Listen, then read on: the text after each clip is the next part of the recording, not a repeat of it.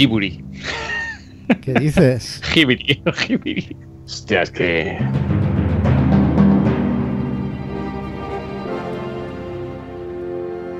Adultos nostálgicos, brujas repartidoras, espíritus del bosque, amores de instituto, cerdos voladores, archimagos y un castillo flotante.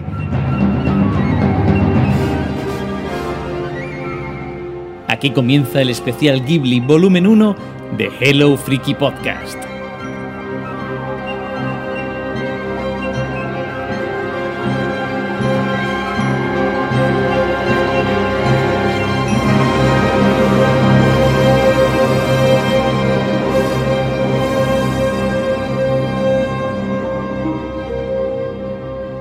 Hello Frikis, bienvenidos, bienvenidas a Hello Freaky Podcast. Hoy vamos a empezar o a hacer una serie de especiales dedicados al estudio Ghibli.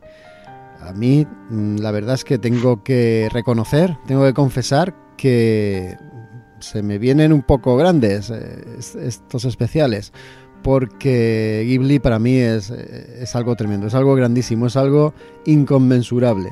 La verdad es que le tenía cierto respeto, y si no llega a ser por mis compañeros que me han animado a hacer este, este, estos especiales, no me hubiera lanzado.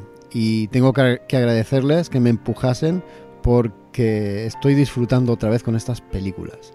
Me estoy adelantando, pero es que no puedo evitar la efusividad y la emoción, porque Ghi- Ghibli es eso, no es solo un estudio de cine de animación, sino e- es algo, es algo más, trasciende el medio y va mucho más allá.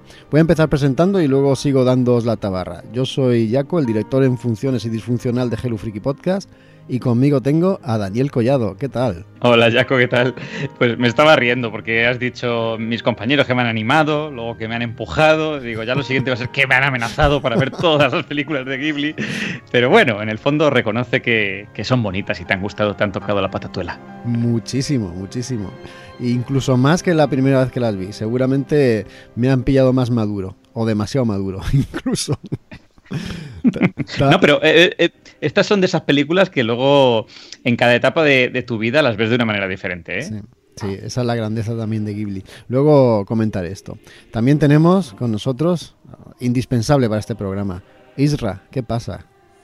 Bueno, pues sí, a ver, eh, sí, sí que hemos insistido un poco, la verdad. Hemos sido un poco, un poco, un poco, un poco pesaditos, pero es que lo de, lo de, lo de Ghibli o Ghibli o Ghibli eh, es un poco así, ¿no? Ghibli, Ghibli. Ghibli, Ghibli es un poco así. La verdad es que o te gusta o lo detestas y yo creo que a Dani y a mí pues, es algo que nos encanta y nos ha encantado siempre y sabíamos, Jaco, que, a ver, que ha falta un pequeño empujón, tampoco muy fuerte, para que te las acabases viendo todas las de, bueno, las que nos tocan hoy, que son esa, ese primer bloque que nos ha traído Netflix, ¿verdad? Sí, había dos que no había visto solamente y, y me han encantado. Vamos a decir por qué hacemos estos especiales. Venga, pues eh, este 2020 Netflix nos sorprendió con eh, que iba a emitir o a lanzar o a estrenar, como queréis decirlo, todas las películas del estudio Ghibli y lo iba a hacer de una manera curiosa. Siete películas por mes, en febrero, marzo y abril. Iba el día, el día uno de cada uno de esos meses iba a, a lanzar o a empezar a emitir siete de estas películas, siete cada mes.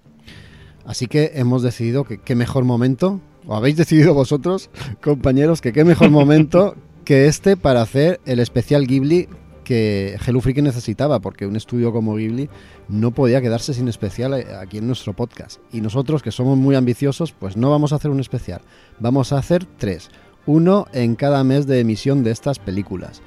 Y hablando en cada uno de esos meses de las películas que toque. Hoy mm, hablamos de, siete, pues, pues de, de siete ases, siete de las primeras, ¿no? Luego de iremos cuáles son. Pero que además de hablar de las películas en cada uno de estos especiales, también contaremos algo de la historia del estudio y de sus protagonistas y de, su, del- de sus talentos, ¿no? De los talentos que hay detrás de estas increíbles películas de animación. ¿Qué os parece si empezamos ya con el primer especial de, de- de Ghibli, el primero de todos? Eh, y empezamos hablando del nacimiento del estudio. Empieza, empieza. Te vamos a dejar la puerta abierta, hombre. Qué cobardes que sois. Bueno, pues vamos a ver.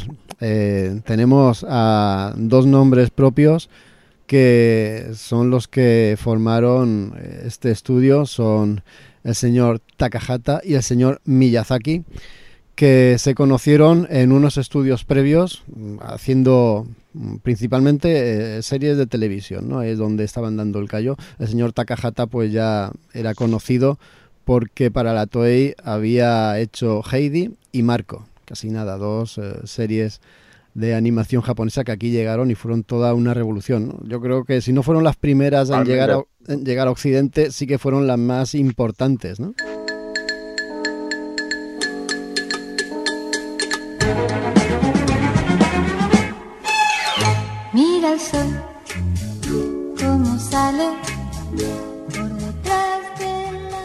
Sí, sí, bueno, así eran. Es que eh, realmente yo creo que eh, bueno, ese tipo de dibujos o esa, ese tipo de adaptación de obras eh, clásicas a, ese nivel eh, lacrimógeno, pues era algo que, no, habíamos visto por aquí. Pero antes de, proseguir, y, yo creo que es muy importante, es una, curiosidad ¿no? de, cómo más o menos pues, se conocen Takahata y Miyazaki, que es algo que, me hace mucha gracia y que yo creo que tiene, que tiene mucho que ver con el tipo de ideología y con el tipo de, bueno, de animación que desarrollaban después. Ellos eh, se hicieron básicamente amigos en, los años 50 porque los dos eran eh, marxistas comunistas, pero de, pero de un, de un nivel bastante alto, y, bueno, y encabezaban eh, las protestas estudiantiles que había en los, en los años 50. Y entonces se, se, conocieron en, en, todo, en todo ese ambiente. Y bueno, pues sería Takahata el, el primero que entró en Toei, que entró más o menos el, a principios de los, de los, de los 60. Eh, y bueno, cosas curiosas es que eh, este hombre eh, entró ya directamente como ayudante de dirección, porque no es, él, no es, él, no es, él no es dibujante. Y nada, pues empezó a hacer cositas pequeñas hasta que en el 65 le dan pues una, bueno, una cosa más grande, que eran las, las aventuras de Halls, el príncipe del sol, y, y Miyazaki, pues bueno, pues eh, entró un poquito después, eh, cuando ya era pues algo, algo así como un animador bastante prometedor, ¿no? Pero lo interesante es sobre todo cómo se conocen y, la, entidad eh, ya ideológica que tenían estos dos personajes. Sí, sí, sí, y es que han estado juntos, han ido de la mano un poco toda la vida, ¿no? Porque, como bien dices Isra, eh, Miyazaki entra como intercalador, o sea, era más la mano mientras que Takahata, que es mayor que él, pues era un poco más el cerebro, ¿no? Y, estuvieron juntos, pues eso, en la Toei, luego en la A Pro en el 71, eh, y rápidamente se pasan a, a Entertainment, que es Nippon Animation, que es la que comentaba Yako, que, es donde empiezan a, meterse en series famosacas.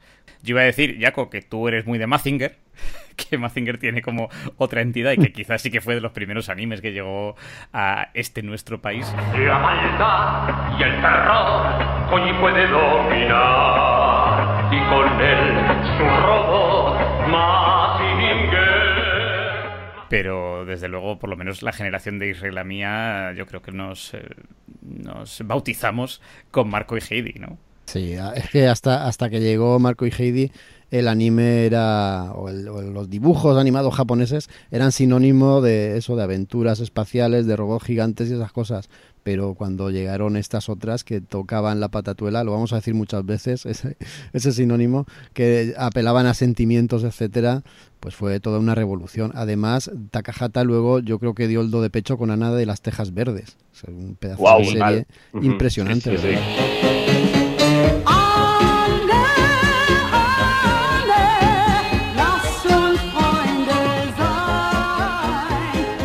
pero eh, sobre todo no os olvidéis de esa que os acabo de decir, que es una curiosidad, una cosa rara que, es un poco difícil de encontrar. En Internet es fácil, que es la primera de Takahata como director, ¿no? que es esta de Halls, Príncipe del Sol, que fue un, fracaso absoluto en, su momento, eh, pero realmente eh, se la reconoce actualmente pues, como un auténtico filme de culto, porque bueno, se innova muchísimo en animación, se empiezan a hacer cosas que, bueno, que, serán, bueno, serán, el, serán sello puro y duro de, del estudio Ghibli y, además tiene un mensaje político revolucionario esta película bastante fuerte. ¿eh? O sea, que, si, la, si, la, podéis ver eh, es, muy interesante. Sí, es que era de esa, esa serie de películas ¿no? de la Toei de los años 60 que eran además clásicos de la animación japonesa eh, y estos dos estuvieron súper metidos y como decías tú antes tratando de innovar, ¿no? Yo creo que están un poco cansados de lo que veían constantemente y también trataron de cambiar un poco.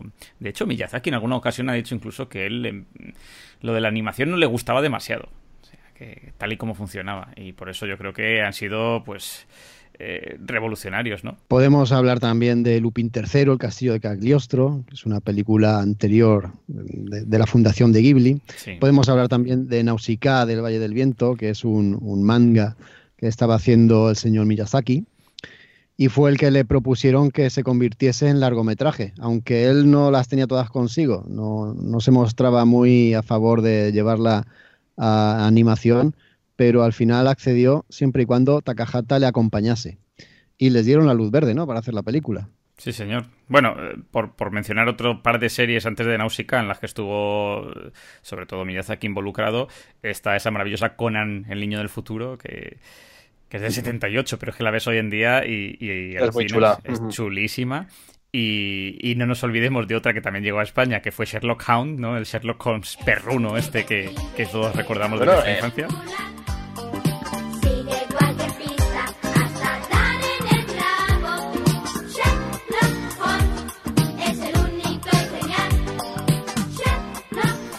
Que la tenéis en filming, ¿eh? Ahora mismo. Está en filming, Está en filming. Sí, Que, bueno, no, es, todo obra suya, porque ahí pues eh, se encargó Miyazaki en concreto, por ejemplo, solo de, algunos capítulos, pero se ve, se ve su influencia.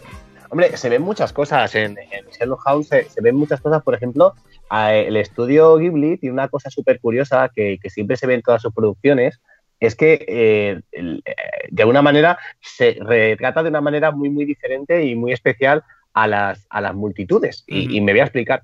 O sea, si os acordáis del, inicio de, Sherlock Holmes con ese mogollón de policías eh, saltando encima, ¿no? saltando encima del protagonista, eh, retratan muchas veces a las, a las, multitudes y especialmente a las multitudes de hombres como, como una multitud tonta y, bastante muy a lo Minion, ¿eh? muy a lo que hemos visto después con los Minions y eso.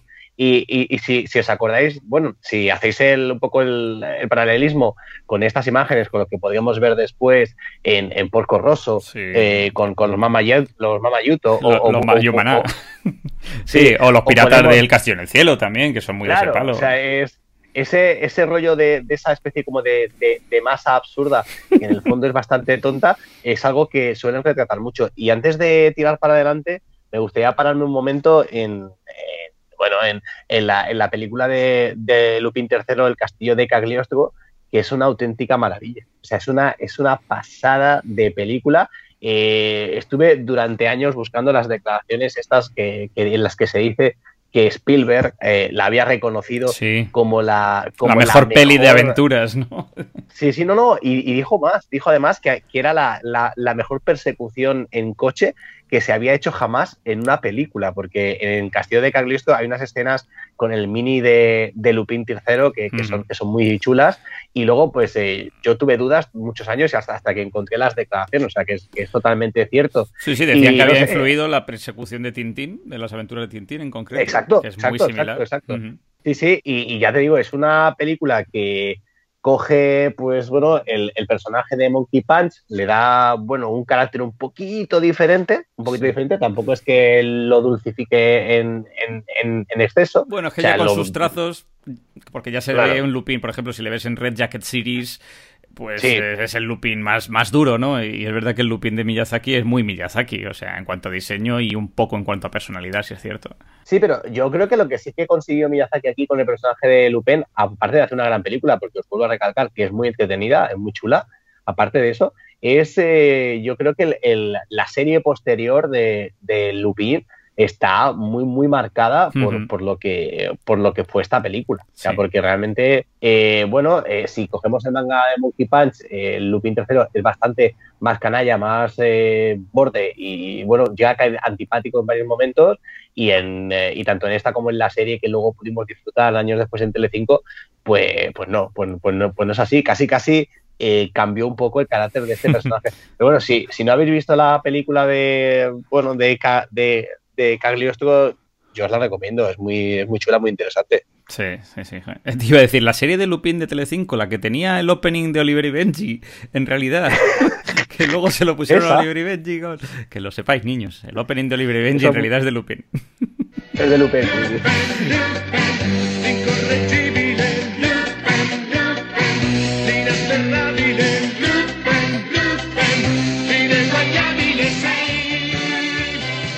Eh, sí, y luego decías tú ya con Nausicaa que, que es una maravilla, ¿no? y, además es la que permite eh, o su éxito es un poco el que da luz verde a, al Ghibli. Eh, y mola por, por, eso, porque adapta su propio manga, pero, pero joder, es que luego Miyazaki, si lo piensas, ha estado eh, Nausicaa de qué años, del 84 aproximadamente, ¿no? sí, sí, grandioso, es. grandioso año, buena cosecha.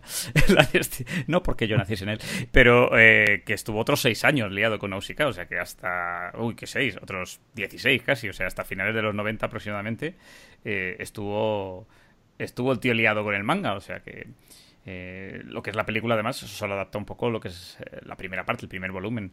Así que se podía haber lanzado a hacer Nausicaa para rato. Sí, el, manga, por cierto, es, absolutamente encantador. Y la película es una maravilla. La película pre-Ghibli es una auténtica maravilla. Es un éxito, tampoco es que arrollase, pero es un éxito que alienta suficientemente tanto a, a Miyazaki como a Takahata para lanzarse a la aventura de producir y realizar sus propias películas. Y para eso, pues se lían la manta a la cabeza. Yo decía antes que engañaban, bueno, mejor, convencían a un magnate que se llama Yasuyoshi Tokuma. Y pues le, piden dinerito para, abrir este estudio Ghibli. Además, llega un momento en el que también eh, se une a ellos pues el señor Joe Hisaishi, el compositor de, las músicas, de, las melodías que luego acompañarían a todas las demás películas. O sea, Mamoru Fujisawa. más conocido como Joe Hisaishi. Sí, y no sé, eh, a lo mejor Israel lo sabe, pero Toshio Suzuki, que es otro de los puntales de Ghibli, yo creo que también se une ya desde el principio, ¿no? Es eh, normalmente el que ha ejercido como productor, que ha sido presidente también, eh, pues creo que entre el 2005, 2008, 2009, por ahí pero que el tío volvió a ejercer después, se cansó de ser presi y volvió a ser productor en la última etapa de Miyazaki.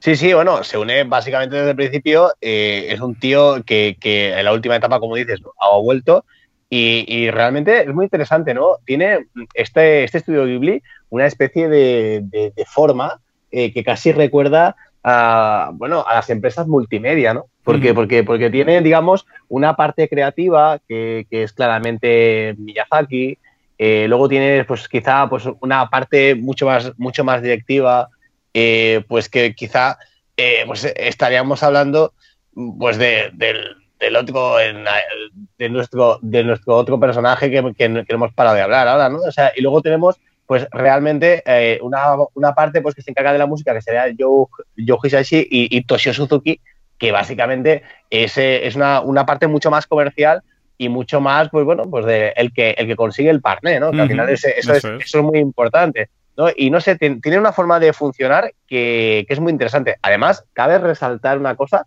que parece que esta gente vayan siempre de la mano a todos lados y no, y, y no es así. O sea, son, eh, son personajes bastante toscos, son personas que, que no se suelen llevar especialmente bien y que, y que, lo, y que realmente luchan por un bien común, ¿no? Es algo que me llama mucho la atención porque, eh, bueno, se ha hablado, se ha hablado mucho, mucho de, los caracteres Takahata Miyazaki, que no, que no se puedan ver, sino que tienen caracteres, o han tenido caracteres muy, muy, muy duros y muy fuertes y han chocado muchas veces porque son muy diferentes, pero realmente a la hora de ponerse a trabajar y a la hora de conseguir el, el objetivo eh, han ido todos a una. Es, es algo muy interesante de, de, de, cómo funciona este, este estudio. Y luego que tiene, el estudio tiene pues eh, unas, unas manías, unas manías que, se suelen dar en casi todos sus productos, no podemos decir en todos, pero en casi todos, ¿no? Por ejemplo, tienen la manía que tú la conocerás, Dani, que es que eh, nunca nadie conoce el final de las películas, por ejemplo. Absolutamente nadie. Eh, ni, ni siquiera el, mismo Miyazaki. Cuando generan un producto, lo hacen de tal manera que nadie sepa cómo va a acabar, ¿no? Y eso, eso habla muy bien de ellos, ¿no? En general, o sea, yo te iba a decir que porque creo que son un estudio muy casero, muy a la antigua usanza, muy personal también. Eh, quizá Takahata y, y Miyazaki al final son buenos amigos de toda la vida, pero yo creo que también están un poco juntos porque dicen, mira, juntos sumamos más, ¿no? Eh, comunismo, vamos. Y, y, funcionan así, pero luego, luego cada uno tiene como su parcela, su manera de trabajar, su, su mini equipo.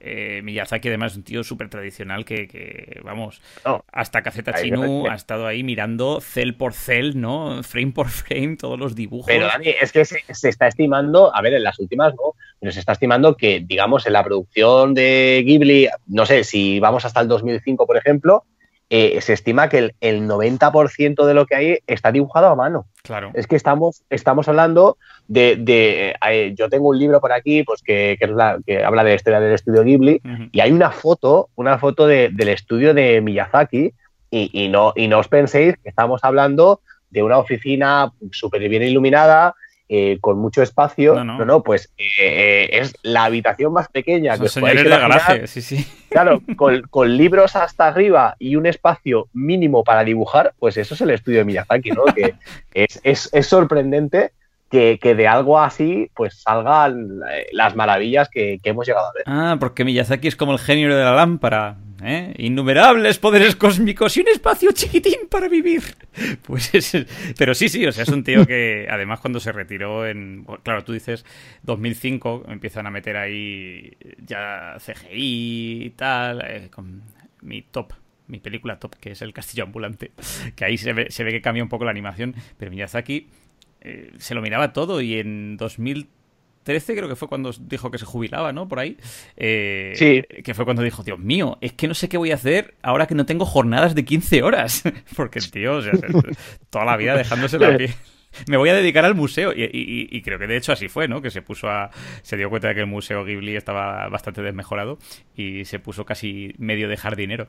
Eh, pero vamos, que sí, que son tíos muy particulares. Y mi última apreciación al respecto es que quizá esto también ha ido un poco en detrimento de eh, una, o sea, al final la filosofía, por ejemplo, norteamericana, si vemos un estudio como Pixar, pues tiene una filosofía de renovación, de nuevas generaciones, de transmisión de lo nuevo, de, de, ir pues aportando nuevos puntos de vista. Ellos como al final han sido los pilares de Ghibli, quizá también lo que han provocado es que según ellos han ido envejeciendo o falleciendo, pues el estudio ha ido también un poco marchitándose y muriendo. Y ahora mismo pues salvo esos cortos que se han ido realizando para, el Museo Ghibli y demás, pues está un poco on hold, ¿no? Bueno, yo creo que, y te tengo que decir algo, que una de las grandes sorpresas del estudio Ghibli es, ese hijo ilegítimo que les ha salido, ese estudio Ponok, que, claro. que, que, son eh, exanimadores de Ghibli que, que, para, para mí eh, son realmente, y yo lo tengo claro, van a ser, si no pasa nada, si no pasa nada raro, los herederos directos del estudio Ghibli, por su forma de entender la animación, por su forma incluso artística de, de, dibujar incluso, porque es que tienen, tienen mucho que ver, ¿no? Eh, es aquello que ellos mismos eh, Ghibli no se esperaría, pero yo creo que les ha salido casi sin quererlo, pues un, un heredero directo. Sí, ah. sí, y bueno, por no hablar, luego lo mencionaremos cuando repasemos las películas, pero mm, está claro que han marcado un antes y un después y de que muchos de los eh, directores que tenemos ahora, Osoda, Shinkai, etcétera, eh, beben, beben bastante. Quizás, curiosamente, más de Takahata en ciertos aspectos. Sí, sí. ¿No? Pero bueno, es ese realismo eh, mágico un poco que plantea Ghibli siempre. Sí, sí, Shinkai, Shinkai casi podríamos decir que abarca un poco, es, es, es un hijo entre los dos. O sea, sí, tiene, Claro, tiene, tiene mucho de Takahata porque tiene ese toque de, pues, de hablarte de, del costumbrismo. De cosas, de, cosas cotidianas, pero después, eh, por otro lado, pues tiene esa parte mágica que, que Miyazaki tiene tan desarrollada.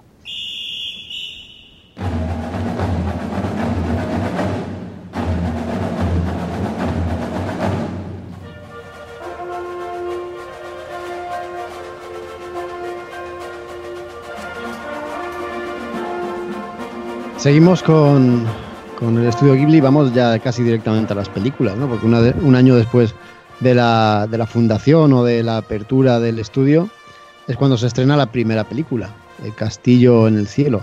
Eh, título original, La puta, Castillo en el Cielo, que claro, a todo el mundo esto le haría muchísima gracia. Antes de seguir voy a decir cuáles son las siete películas. El Castillo en el Cielo, Mi vecino Totoro, eh, Nikki, La aprendiz de bruja, que también tiene un título curioso en original. A mí me cuesta decir Nikki, ¿eh? me cuesta de hecho. Sí, a mí también. Recuerdos del ayer, Porco Rosso, Puedo escuchar el mar y Cuentos de Terramar. Esas son las siete películas que el 1 de febrero lanzó Netflix en su plataforma y de las que nosotros vamos a hablar. El Castillo en el Cielo, de 1986, de Miyazaki. E igual que pasaba en Nausicaa, vemos aquí las obsesiones y los anhelos y el enamoramiento que este genial director y animador tenía en algunos temas concretos como los aviones, los trenes, la naturaleza. Mm. Todo eso queda reflejado perfectamente en esta película Castillo en el Cielo, que también es un, un homenaje directo al mito o al cuento o a la referencia de la puta, que era pues eso, una ciudad flotante en la que había genios y, científicos que aparece en los viajes de Gulliver. Conocedor de la cultura europea, como era Miyazaki, pues quiso dedicarle un poco eh, este, este aspecto de los viajes de Gulliver a su primera película. Una película que, está repleta del arte que luego él iba a desplegar en el resto de, su filmografía. Una maravilla ¿eh? este castillo en el cielo. Sí, sí, y además se ve eso precisamente, que, que Miyazaki era un, nipón de palo. Él en realidad debía de ser de pues no sé, de italiano, por lo menos. no, pero, pero sí es verdad que hay, o sea, eh, hizo un viaje, esto, esto es verídico, a Gales y, contaba Miyazaki que allí pues vio mucho cómo funcionaba la industria minera y en concreto vio que era una industria pues que estaba viviendo o viendo los últimos días ¿no? de, éxito y que estaba desapareciendo y cómo la desaparición de esos pueblitos o de esa industria afectaba a esos pueblitos, ¿no? Y eso es un poco lo que le, lo que le inspiró. Y también es muy importante decir, pues que, claro, venía de Nausicaa y Miyazaki pues quería ser consecuente con el éxito que había tenido con el arranque de Ghibli y, pues puso todo a la carne en el asador en esta primera película y quiso mantener el nivel. Eh, ya se ven pues esos elementos típicos, ¿no? Que, es verdad que ya lo veíamos en Nausicaa, en algunas de las series, pero aquí es a lo bestia. O sea, el, tema steampunk, ¿no? La tecnología victoriana, los, las máquinas voladoras, los cepelines, los deslizadores, los robots eh, y la naturaleza y esa combinación, ¿no?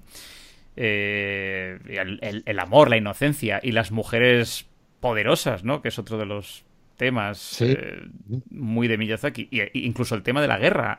Aunque él nunca toca la guerra, para mi gusto, lo podemos ver ahora a lo largo de las películas, creo que siempre habla de tiempos de preguerra o de posguerra, ¿no? Eh, como mostrando o la tensión del antes o los destrozos del después. Y es que aquí, jolín, coges el castillo en el cielo y dices, lo tiene todo, lo tiene todo. Es Miyazaki 200%.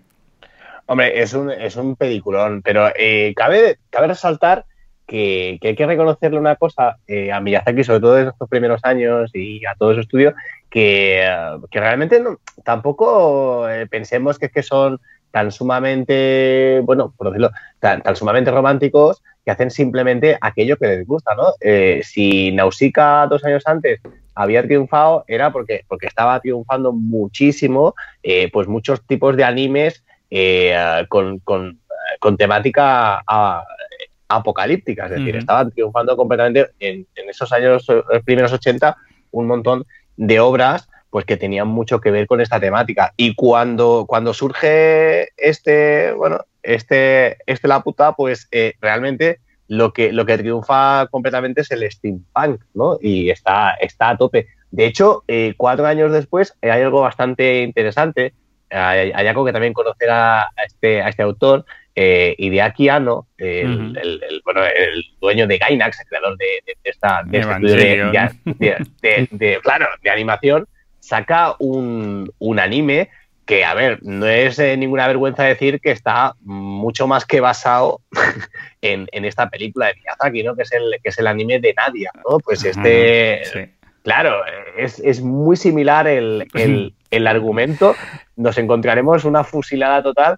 Eh, realmente está muy chulo, ¿eh? y luego el anime la pena. Claro, y luego Disney vuelve a fusilarlo.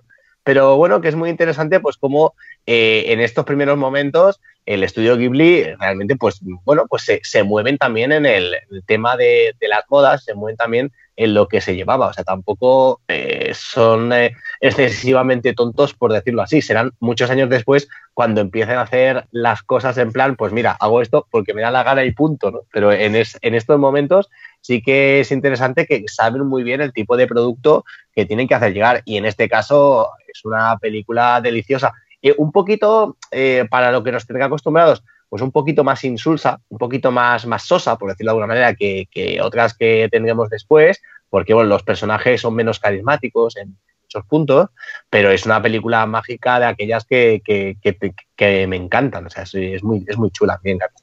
Estaba riendo por lo de Nadia y Atlantis, que es la película con, la que fusiló tal, pero es, que luego, ¿eh? luego en, en Kiki o Nikki el muchacho era clavado al, al Jean de Nadia. O sea, es que aquí entre Hideaki Anno y, y Miyazaki algo ha pasado, ¿eh? Algo ha pasado raro, sí.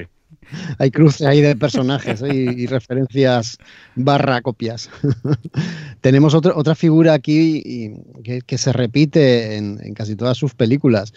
La verdad es que antes de, ponerme a, investigar sobre Miyazaki ya, ya, me daba cuenta de esto, ¿no? La figura de la mujer, ya no solo la protagonista poderosa, sino la figura de una mujer anciana, eh, la figura de la madre, la figura mm. de, la ternura eh, en cuanto a la madre y claro, luego lo veremos bueno, más ternura, porque aquí tenemos a Dora, que no es que sea muy tierna. Bueno, pero el personaje muta. El personaje Es, una pirata así despiadada, pero luego se va volviendo un poco madre también del personaje o de los personajes. Totalmente, sí, sí, les acoge un poco en su pandilla y es graciosísimo, ¿no? Como, cómo trata a estos hijos que son todos unos zopencos, ¿no? Y, es verdad que a, Pazu y a Shita, ¿no? que son los personajes de la peli, los protas, les, les hace parte de la familia, ¿no? A Shita, aunque sea solo para cocinar, pero, pero ahí les tiene. Y otra cosa, pero ya en el plano artístico, una cosa que luego para mí en Recuerdos del Ayer explota, y es oh. eh, el dibujo en, acuarela de los fondos, que absoluta obra de arte constante la que estás viendo en cada fotograma de este tipo de películas. Y, aquí ya se aprecia, ¿no? Cómo los personajes se mueven en unos entornos gigantescos con una libertad absoluta, eh, el, medio ambiente, la naturaleza dominando, grandes espacios abiertos, puedes notar el viento, puedes oírlo, puedes ver las brinas de hierba y todo pintado muchas veces con acuarela. Es increíble, ¿no? El trabajo artesanal que hay ya en esta primera película. No, y el trabajo o el buen gusto en la animación, que al final se nota que es es un largometraje que hay más presupuesto, obviamente, que en una serie de anime, pero eh, siempre hay elementos en movimiento, ¿no? Y aquí se empieza a ver mucho una cosa que a mí me pone un poco nervioso luego en las películas, sobre todo de Miyazaki, que es lo de los pelos. Los pelos siempre hay viento, siempre hay viento. Los pelos de los protagonistas se están moviendo, pero es que cuando lleguemos a Cuentos de Terramar hay momentos donde dices, es imposible que se estén moviendo los pelos, ¿no? Aquí. Hay una ventana. claro, aquí se ve mucho, sobre todo cuando llegan a, esa isla flotante los protagonistas, ¿no? Y, y luego incluso a mí me recuerdan. Eh, a mí Pazu, por ejemplo, me recuerda mucho a Pedro de Heidi, lo siento. Sí, no, es muy similar. O sea, es que hay que reconocerles una cosa, es que el, el estilo de dibujo eh, es complicado a la hora de hacer personajes eh, muy diferentes entre sí. También os lo digo, que, esto sí lo tiene el estudio Ghibli, que tienen pues bueno, unas caras, una forma de dibujarse que son muy similares. Y a la que dibujes un, chico estándar, si no le pones si, no le pones gafas, acaba siendo perco siempre. Sí, sí, Y un pirata estándar, un pirata del aire estándar, eh, vamos, los Mamayuto y estos son todos los, mismos. Los, Mayumanos. No, yo creo que son los mismos actores. Eso sí, eso puede ser. Eso, mira, eso me molaría mucho. Pero en la cabeza de, en la cabeza de Miyazaki tiene sus actores virtuales, ¿no? Hombre, lo que sí que es cierto es algo que, que, que, he flipado, que, he leído estos días. Esto no, no lo sabía yo de antes. O sea, es que actores, no sé, que esto es una broma nuestra, pero, pero lo que sí que comparten todas las películas de Miyazaki, que eso, eso me ha hecho explotar la cabeza completamente, es, es, un mundo, es el mismo mundo. O sea, todas las películas de Miyazaki eh, las establecen mentalmente en el mismo mundo. O sea, que, que eso es como, bueno, si históricamente Nausicaa perteneciera a una parte eh, de la historia de un lugar en el que también sucede la historia del castillo en el cielo. O sea, que eso me hace que me, que, me reviente todo. Y parece ser que, por lo que dicen los más entendidos, parece ser que hay eh, símbolos en muchas películas eh, que hacen referencia a unas cosas y otras para que entiendas esto, ¿no? Que todo pertenece a un, a un mismo mundo. En Nikki tienes a Totoro, ¿no? Por ejemplo, y, por ejemplo, y, luego tienes por ahí, ya hablaremos en la próxima tanda de los próximos especiales, que también hay varias películas que cruzan cruzan historias y, se referencian unas a otras, ¿no? Pero yo lo voy a decir yo, lo voy a decir yo a colación de esto, Isra. Chúpate esa, Kevin Feige, que te creías que el universo compartido te lo habías inventado tú. Pues no. Lo iba a decir yo, digo, y luego vienen los de Marvel aquí presumiendo de universo compartido. lo he dicho yo para que no te quiten el puesto de director de este podcast, hombre, Jaco. Asumo la responsabilidad. Ay, ay, ay, que vayan a por ti. Los eh, sicarios de Disney.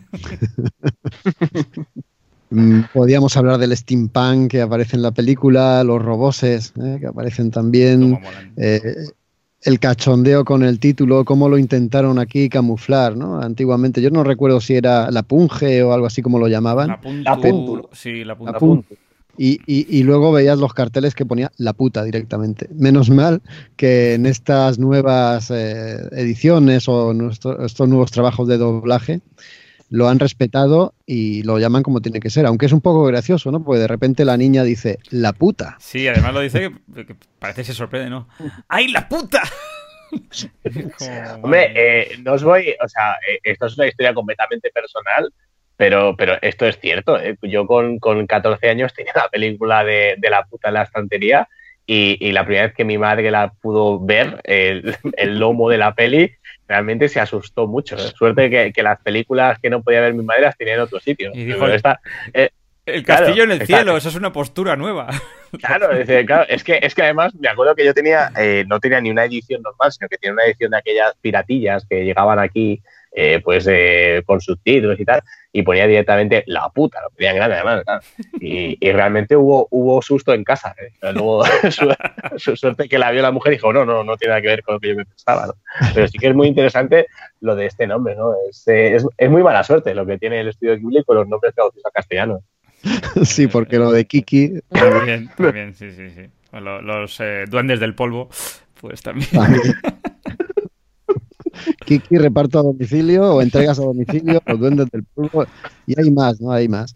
Pero, ¿qué os parece si pasamos a la siguiente? Porque el Castillo en el Cielo, pues sí que les dio bastantes dividendos y decidieron que su siguiente estreno en cines no iba a ser una película, sino que iban a ser dos. Nosotros vamos a hablar de mi vecino Totoro, pero la tumba de las luciérnagas uh, uh, no, no.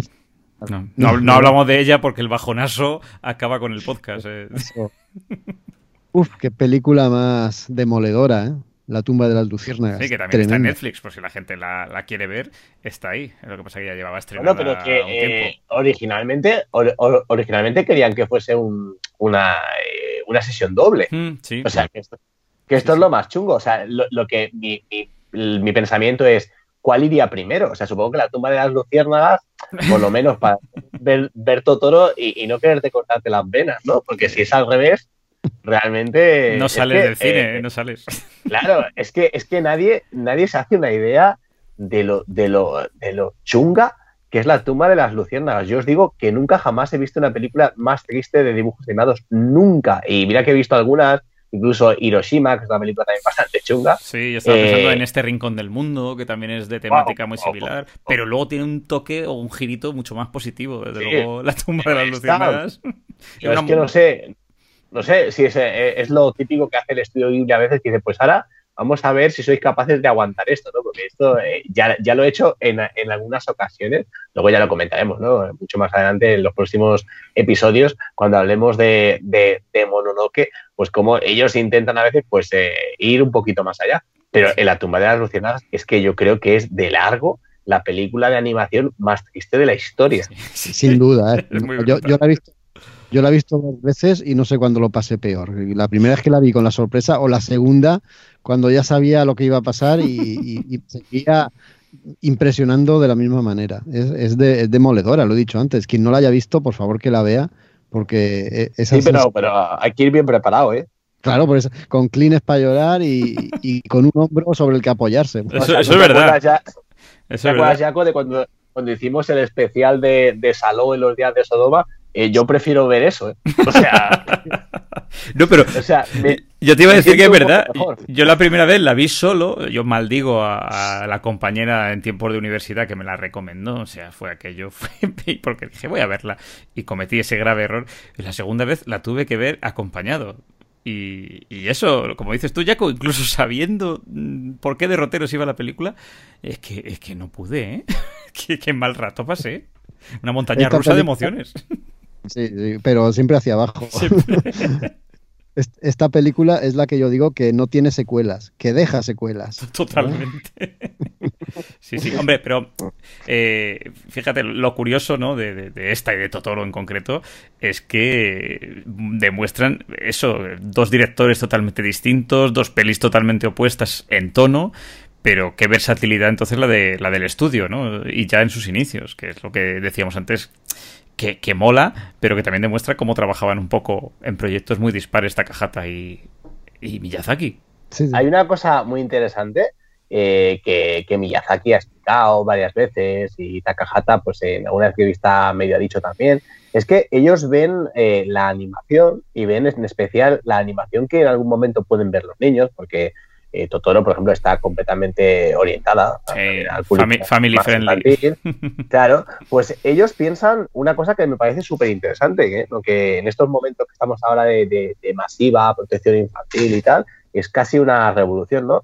Ellos piensan, y, y así lo decía Miyazaki en una entrevista, que, que hay, hay que de alguna manera vacunar eh, a los niños cuando son pequeños eh, con una pizca de, de miedo, una pizca eh, de tristeza, para que de alguna manera esos niños puedan estar preparados en el futuro para afrontar eh, lo que les pueda venir, ¿no? Es decir, y si, si pensáis un poco lo que han hecho con nosotros dibujos como Marco o Heidi, eh, han hecho un poco eso. Es Sí. decir, lo hemos pasado sumamente mal con esos personajes, con lo que les pasaba, y nos hemos hecho muy empáticos, nos hemos hecho personas que hemos sabido de alguna manera reaccionar en ciertas situaciones y, y yo creo que es una visión muy muy diferente a la que tenemos ahora de, de- de los productos infantiles, ¿no? A mí me, me parece súper interesante esto y se lo he escuchado en varias entrevistas. Está claro, yo si mi perro se come a mi pájaro, yo lo veo en Heidi, no pasa nada.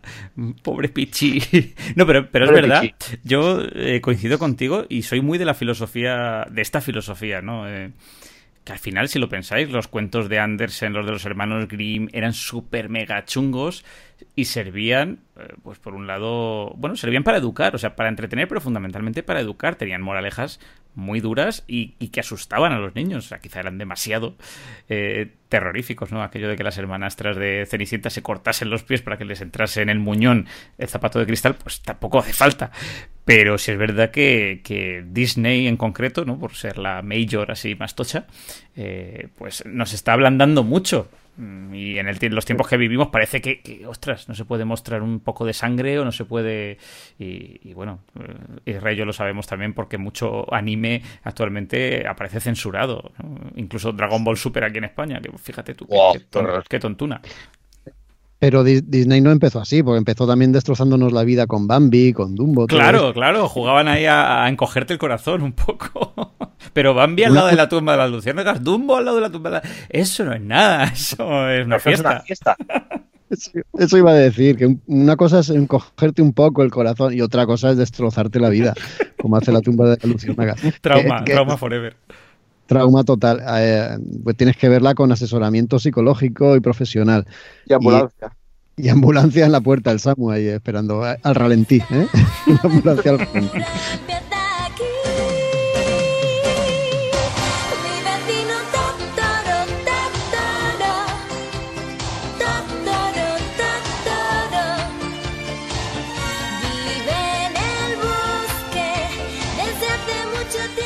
Pues la tumba de las luciérnagas, el responsable es el señor Takahata.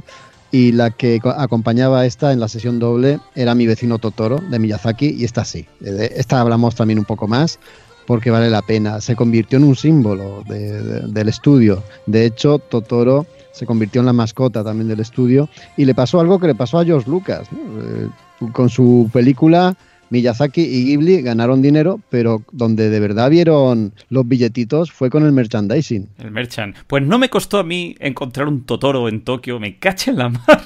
Anda que no fue difícil, curiosamente, lo, de, lo del Merchant de Ghibli en Japón, en concreto, es complicado, ¿eh? Bueno, luego en el aeropuerto encontré mucho, hay que decirlo. Pero, pero vamos, y sí, sí, yo creo que los peluches de, Totoro eh, han enriquecido mucho a este estudio, vamos. Y siguen, ¿eh? Y siguen Sí, enriqueciendo. Sí, sí, sí, sí. Es que para mí es una película muy particular. No sé vosotros qué opináis, porque eh, fíjate que siendo Totoro eh, uno de los más, pues como dices tú, la mascota de- del estudio, súper reconocido, reconocible, anda que no está en camisetas de mucha gente que yo creo que ni ha visto la película, pero aún así les parece adorable, achuchable y demás. eh, Totoro no es de mis favoritas, porque quizá no tenga una historia general, una narrativa y demás, eh, como muy potente o muy bien estructurada o que empiece, tenga un nudo y un desenlace coherente y demás, pero sí que es una película muy mágica en el sentido de que es una película de experiencias, ¿no? de, de momentos eh, que, que al final están reflejando también algo que yo creo que vamos perdiendo según crecemos. Y mira, esto es otro de los elementos que yo creo que son muy comunes, que, an- que antes no lo, he, no lo he mencionado, pero también, ¿no? Junto con la tecnología, la naturaleza, las mujeres fuertes y demás, le- la magia de la infancia, ¿no? Y aquí en Totoro se ve mogollón, como, como se ve la realidad a modo de fábula.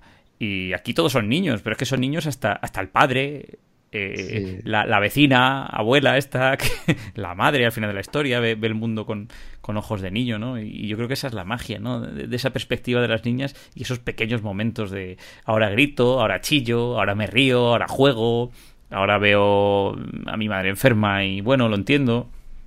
Es, es lo genial de la peli. Y una cosa imprescindible que, que casi siempre se pierde en este tipo de películas. Los niños, en este caso las niñas, se comportan como niñas. Sí. Lloran, no razonan, patalean, se, se- se escapan. O sea, e- es algo que entra dentro de la lógica y que sirve además a la narrativa de la película de una forma muy positiva. Eso me gusta muchísimo. Sí, a mí también. A mí me, a mí me parece, Dani Yaco, eh, de largo la película, bueno, en la que quizá, pues podemos decir que aunque es, es muy Miyazaki, eh, hay mucho de Takahata también. Es de los pocos, de los pocos productos que tenemos que podemos decir que, que casi tiene pues un 60-40, ¿no? Es decir, 60 sería Miyazaki y 40 Takahata. ¿Por qué? Porque mm, todo tiene un, de entrada, pues bueno, tiene un, un- bueno, un halo de cotidianidad, ¿no? De, de algo de, de- de vida normal, ¿no? De, aquí no pasa nada y de repente todo se convierte en mágico a partir de la mitad de la película, Mm. casi el final, ¿no? Y, y me parece ah, me parece muy chula porque sí que eh, es, eh, es- yo creo que es muy especial por varias razones. Es muy especial porque es una película eh, con la que solo ellos eh, hicieron algo interesante. Y lo que quiero decir es que el guion, es cierto, en el guion no pasa nada. O sea, el guion eh, corresponde a unas poquitas horas eh, de las vidas de estas niñas, porque realmente pasa ah, relativamente poco tiempo y, y realmente pasan poquitas cosas. Es decir, Sí. estamos. Lo que pasa que, que- que es muy interesante el, el efecto que hace casi de, de iceberg, ¿no? Porque te está contando una historia mucho más potente y mucho más dura de lo que, de lo que aparenta. Yo lo veo en, en los, en las, do- en las dos personajes, en, Satsuki y en Mei, que se van como intercalando durante toda la película. Hay, hay, hay momentos que una tira de la otra y viceversa. Eh, en estos dos personajes veo pues una lucha ah, casi encarnizada pues a- a no dejar de ser niñas, pese a lo que les está pasando. Les está pasando algo muy normal, que a todo el mundo puede pasar, que es que tu madre se pone enferma. No sabemos que tampoco exactamente qué le pasa a la buena mujer, pero está, está enferma, está en un hospital. Y, y cómo pues eso, eh, aunque no lo parezca de puertas afuera, desde dentro les está afectando, les afecta muchísimo. Y, y eso lo, lo, lo puedes, eh, lo puedes evidenciar eh, pues casi desde, desde el momento en que, en que aparece Totoro, ¿no? Porque Totoro no deja de ser una necesidad de encontrar algo de magia en un mundo que choca de bruces con la, con la realidad. Y yo creo que, que la, la maravilla de esta película es esa, es que consigue encontrar eh, un punto poético en, en algo que es muy cotidiano. Sí, es que justo lo que te iba a decir, eh, porque esto eh, lo que comentaba yo antes, lo vemos en otros animes contemporáneos. O sea, un Summer Wars de Osoda, pues tiene su parte Sí. costumbrista y la parte fantástica, ¿no? Pero a mí me pasan dos cosas con Totoro. Por un lado, efectivamente, esos slice of life, ¿no? Es- es- esos momentos de estas niñas recién mudadas al campo, con una madre enferma, con un padre súper currante, que, que es un cielo de padre, que a mí además me flipa. Este y el de Nicky son, son como padres súper guays, ¿no? Eh, y demás. Pero, pero son escenas que, vistas desde la perspectiva de un adulto, son duras, ¿no? Y sin embargo también son un recordatorio de la magia de la infancia, donde a todos nos ha pasado, ¿no? Fantasía y realidad se entremezclaban y, yo creo que cuando somos niños es, es un poco lo que nos pasa, ¿no? Que todos esos males del día a día o lo que ahora como adultos vemos como males se quedan un poquito en el olvido. Al principio, la casa se cae a pedazos, no pasa nada, qué divertido, vamos a jugar, está lloviendo, no pasa nada, nos mojamos, ¿no? Cuando eres niño lo ves todo con ojos inocentes, con ojos nuevos, eh, ¿no? Como decían en el Principito, lo esencial es invisible a los ojos, en realidad. Eh, y, y eso es una de las cosas que pasan. Y luego, la otra mm, sensación curiosa que tengo yo con respecto a esto es que eh, pese a que lo malo no es tan malo en la película, sí que está ahí. O sea, al final es verdad que hay emociones, tristeza, alegría, locura que vas sintiendo, pero eh, quizá eh, lo genial es que van fluyendo eh, de forma, pues, eh, oye, impecable, ¿no? Y de hecho la película acaba y ni te has enterado, quieres un poquito más de esa droga que te van dando estos personajes. y es una película que, de- hecho, dijeron que iba a ser más corta, o sea, dura un- no llega a una hora y media. Y, originalmente Miyazaki dijo que la película iba a durar una hora y poco, ¿no? Quizá... Claro, y fíjate, algo, algo interesante, y para que veáis cómo funciona el estudio Ghibli, es que hubiera sido súper fácil hacer una segunda parte. O sea, Sí. y- y bueno, esto- hay, y hay una mini secuela, porque está el cortito este Bueno, que está en el, Sí, el en, el, corto. en el museo, ¿no? Que son 13 minutillos más. Sí. Con May y el, eh, como, como lo llamamos, el gatito bus. Oh, me encanta. Pero claro, eh, ni se lo plantearon, ¿no? Eso, eso me, me parece muy interesante, ¿no? Te dejan ahí la historia y el personaje ya de Totoro para siempre. Pero no sé, ya os digo que me parece una, una maravilla. De hecho, esta película se ha escogido un montón de veces como, como la mejor película de animación de, de todos los tiempos, aunque eso evidentemente es según quien lo, quien lo diga, pero la puso en su, particular número uno. Hombre, yo os iba a decir una cosa, en lo, en lo técnico, desde luego, nuevamente, es que no se le puede poner pegas a Ghibli, es muy impecable y, y hay, porque aquí vemos naturaleza por doquier y la vuelves a ver ahora y en una época en la que yo siempre digo que el ojo está entrenado y acostumbrado al micro detalle que nos proporciona la animación 3D, donde vemos ahí cada pelito animado, cada, pu- cada textura, ¿no? Eh, es que tú lo ves ahora y si tuviese que usar un adjetivo, yo diría que, por ejemplo, en el caso de Totoro es una película orgánica, ¿no? O sea, parece que todo está vivo y, y, no sé, luego ves un Toy Story y te parece fría y plasticosa la película. Y a mí esta, no sé, y eso que soy daltónico y yo los tonos verdes no los, no los distingo mucho. Pero mm, como que me da la vida, me llena el corazón a mí Totoro. Sí, es, es que es una maravilla, es una película que es atemporal, mezcla el costumbrismo y lo fantástico de una manera súper, súper, joder, que no quiero utilizar la misma palabra que has utilizado tú, pero de una manera muy sencilla, muy orgánica también, voy a, voy a hacerlo, muy natural, ¿no? Casi no te das cuenta y comulgas con todos los personajes, que efectivamente, lo decía Isra, eh, es que en la película no pasa nada, pero es que no hace falta que pase nada. La película yo creo que más que contar, transmite. Y eso lo Sí. veríamos luego también en otras películas del estudio. Pero en esta, de- desde luego, mm, es el inicio y es, eh, es, es algo sublime, es algo maravilloso. Y tiene escenas también inolvidables. La de la parada del autobús bajo la lluvia con los paraguas. Eso es, es irrepetible también. Que fíjate, por Claro, eso digo luego- que anda con camisetas con esa escena de gente que no habrá Claro. visto la película y la reconocería. Luego también vemos una cosa eh, que Miyazaki también va a usar y va a hacer mucho, es esa especie, pues bueno, de, de fijación, ¿no? Y de, y de intentar en todo momento, pues enseñarte a ti que la estás viendo un poco de, de- de cultura japonesa. ¿no? De hecho, el, el padre de las niñas, eh, no por casualidad, eh, se dice varias veces, eh, trabaja en el departamento de, arqueología de la Universidad de Tokio, ¿no? Y es el que les dice a las niñas que no se preocupen, que Totoro es algo así como, como un guardián del bosque, ¿no? Es muy interesante, pues como siempre tenemos esas gotas de, de cultura japonesa tradicional, incluso a veces de sintoísmo directamente, y cómo, y cómo se, nos, se, nos, bueno, se nos explica eh, de alguna manera esta, esta visión tan bonita que siempre me ha parecido a mí que tienen los, los japoneses de, de la comunión que tienen ellos con la naturaleza, ¿no? Cómo forman parte de un todo y, y realmente esa naturaleza cuando tú tienes un problema, pues en un momento dado puede también incluso cuidar de ti, ¿no? Que es lo que le pasa a las niñas. Pasa, pasa también con la vecina, ¿no? La señora mayor que le dice, ¿no? Esos Sí, son los espíritus del polvo, etcétera. Y, y conecta, ¿no? Con eso, ese saber o esa El folclore. Sí. Y también vemos aquí de soslayo, pero lo deja caer el amigo Miyazaki, eh, su obsesión por los aviones, porque el niño que hay por ahí está jugando con un avión y dice, no, yo soy del club ae- aeronáutico o algo así, ¿no? Eh, bueno, porque esta película, en teoría, Miyazaki decía, porque él escribe y dirige, que estaba basada en vivencias suyas de la infancia. Espérate que ese niño no sea Miyazaki. seguro, seguro. Qué borde ese ahí cuando le da el paraguas dice "Mm, mm", el pobre. Bueno, borde, vamos, eh, que nos ha pasado a todos, que nos quedamos sin palabras eh, ante las chicas. La chica que te gusta y hay, "Mm, qué tímido. Una- oye, una reacción de niño, lo que decía yo antes. Sí, sí, y, o sea, eh, es que es impecable en ese sentido, ¿no? La capacidad, o para mí sorprendente, la capacidad que tiene eh, Miyazaki como director de, de ver esas cosas, ¿no? O sea, yo creo que esa es la magia de un director y el tío ve con ojos de niño y ve a los niños y es capaz de transmitir eso a una película y eso, eso es muy difícil, sí señor.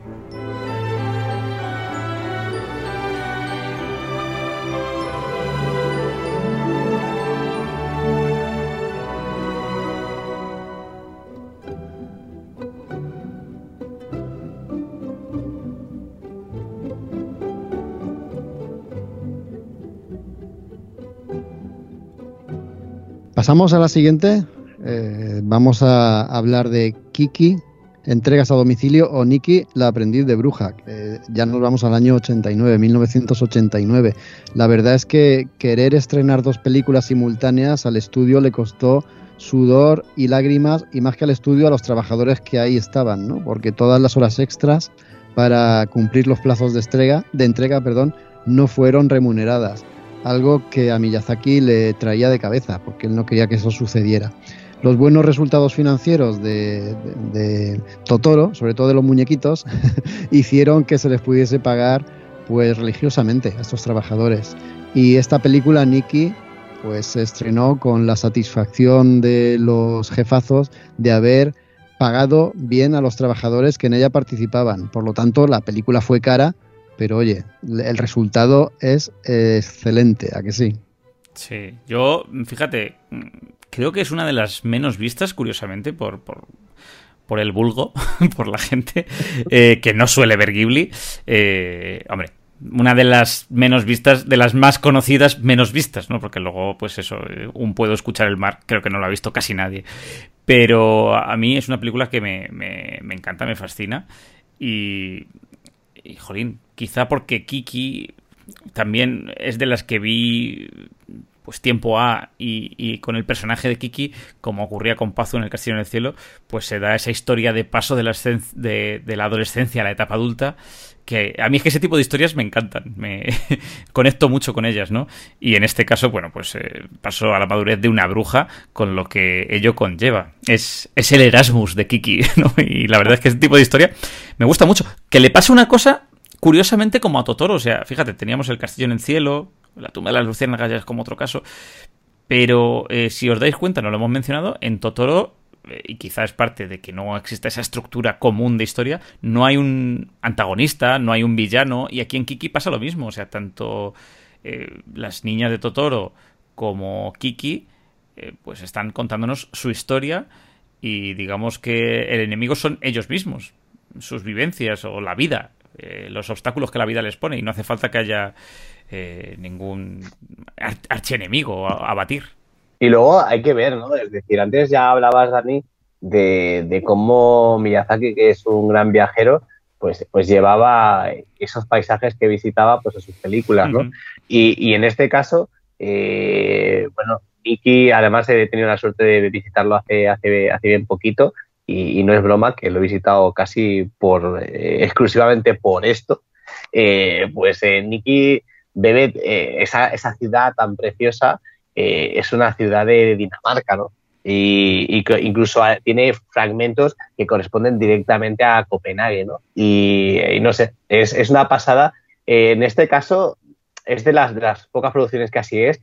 Creo que, que el ambiente en el que se mueve, aunque siempre están muy trabajados, eh, tiene una entidad muy, muy especial, ¿no? Esa, esa ciudad eh, que acoge a Nicky, eh, que acaba siendo su, su casa, pues realmente tiene, ti- tiene, tiene mucho que ver en lo que pasa y tiene un ambiente realmente fantástico. A mí hay escenas que aún me siguen poniendo los pelos de punta y es un poco, a lo mejor, siendo yo, un poco cursi para mí, pues decir eh, que la escena en el campanario, pues a mí me sigue, me sigue impactando mucho, ¿no? Me, me, me gusta mucho.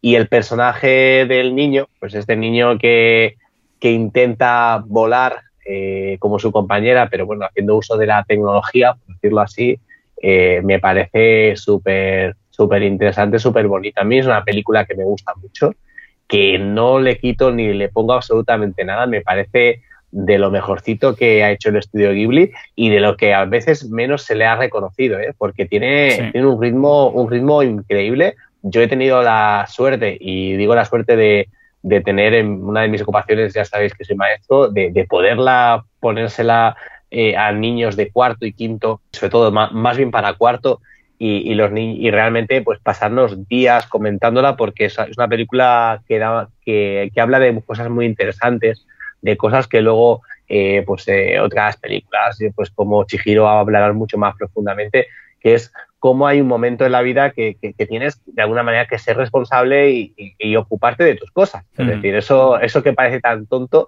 en, en Nikki se explica absolutamente a la perfección, ¿no? Cómo esta niña que tan mimadita y tan acostumbrada, pero no mimada en el aspecto negativo, ¿no? Sino mimada porque sus padres la quieren mucho y la cuidan mucho. Y- y de repente, pues se, tiene que abrir a la vida y tiene que abrirse al trabajo y abrirse a ciertas cosas que, bueno, que actualmente, pues eh, casi casi parece mentira, pues que se pueda reclamar a un niño de, estas edades, ¿no? Pero en esta película queda, queda súper patente eso. A mí me, me encanta y me, y me emociona siempre esta película. Sí, pero fíjate que además el personaje Kiki, eh, curiosamente, al principio de la película, o sea, sí, cumple 13 si no me equivoco y se ve forzada, entre comillas, a pasar ese año de Erasmus, vamos a llamarlo así, pero ella misma adelanta su viaje, o sea, está súper entusiasmada y no pone pegas. Eh, mola mucho también cómo se lleva la radio del padre, o sea, que es un elemento que lleva consigo, que le hace compañía, cómo sigue escribiendo a sus padres. Pero como dices tú, Isra, como toma responsabilidad, se preocupa, crea ese negocio de reparto con, con lo que mejor sabe hacer, que a mí me gusta mucho porque es una bruja que, que no está especializada en, en nada. Al principio de la película vemos a otra bruja que va volando con ella que dice, yo soy adivina en el amor, ¿no? Y, y- y triunfo en mi ciudad. y esta dice, bueno, pues yo, pues nada, pues yo vuelo bien, voy a repartir cosas. Y luego se preocupa si no tiene clientes y demás. Y, y- y mola mucho. Eh, mola mucho su llegada a la ciudad, a esta ciudad de. Que, que he buscado el nombre, se llama Corico. Que como tú dices, Irra, pues yo que sé, puede ser. pf, No sé, puede ser Copenhague, puede ser Lisboa, puede ser San Francisco, a saber. Sí, no, es una, es una ciudad de, de- de una isla de Dinamarca, ¿eh? Sí, directamente. es de ese estilo, es de ese estilo. Y, Y ya te digo, es, es pasada. Y mola mucho que está inspirada también en una época que, que obviamente de nuevo volvemos a ver esos cepelines, años 40-50, coches clásicos. Es que también eso le da mucho encanto a la ciudad, ¿verdad? Sí. Eh, un autobús de dos plantas que pone Ghibli. Sí, sí, sí. ¿A que lo visteis? Yo, yo, Sí. hombre, yo os tengo que decir que esta es de mis favoritas. ¿eh? Esta la he visto ya tres veces con esta ocasión para el programa. Me sigue encantando, me sigue maravillando. Me gusta muchísimo ese, esa vocación a, a- a- a ciudad europea, cómo está trabajado. Hemos, hemos cambiado los entornos eh, naturales, ¿no? los bosques, por un en- entorno urbano, pero encantador, también evocando cuento de hadas. Y me gusta mucho también cómo Nikki o Kiki, vamos a llamarla Kiki, que mola más, ¿no? Sí. Cómo Kiki mm, hace esa transición de niña a, a joven o adulta y lo reflejan de una manera, yo creo que genial, con el gato, el gato que habla con ella y de repente el gato pues se echa a su vida y ahí es donde el punto de ruptura. A mí me, me encantan todos esos detalles y me parece una película pues si no es de las más vistas, por favor, vedla que no lo haya hecho porque, insisto, para mí es de las mejores del estudio. Y luego en cuanto a la animación, eh, es fantástica porque las escenas de vuelo, eh, cuando la cosa se pone más dura y tienen que ir a toda velocidad por esas calles, eh, realmente son apabullantes. Es decir, estamos hablando de animación tradicional y realmente hay momentos que da cierto vértigo de, de velocidad, ¿no? Que coge Nicky. La verdad es que eh, me, es muy difícil hacer, hacer lo que hacen y, y lo hacen con una solvencia que, que, te deja alucinado para una película que eh, aún no estamos en los 90. O sea, eso hay que recordarlo. ¿eh? Claro, claro. No, hay unos momentos, Irra, cuando Tombo y ella están bajando en esa bici customizada, ¿no? Con hélice, que van por la carretera y demás, que pegan unas curvas que de repente lo ves en un plano subjetivo que, que dices, ostras, parece un simulador, ¿no? O sea, que, que bien logrado ese efecto de velocidad vertiginosa y, y, de miedo. Y, y, luego lo que decías tú, Jaco, a mí también me fascina, ¿no? Como. Al final creo que es una metáfora, ¿no? Como la pérdida de la magia. Claro. De la magia de Kiki es también una pérdida de la magia infantil, ¿no? Al entrar en el mundo adulto. Un poco como decíamos en Totoro, ¿no? Repleto de preocupaciones. Esta chica ya ha pasado la edad de las niñas de Totoro y, y está entrando ya en otro mundo y, y bueno, pues eh, va perdiendo esa, esa esencia. Eh, que también la metáfora la comparan pues con la inspiración de, de, esa amiga que se echa que es pintora, ¿no? Y le dice, bueno, yo hay días que no puedo pintar, estoy bloqueada, esto es así. Uh -huh. eh, y la relación con Gigi, claro. Sí, las mujeres protagonistas absolutas en esta película. Totalmente. La amiga, sí, una mujer exuberante, guapísima, la propia Kiki, la... bueno, guapísima, que... pero que un, un camionero la toma por hombre. Bueno, pero es que sabrán ellos. Dice, no has visto, mi, no has visto mis preciosas piernas.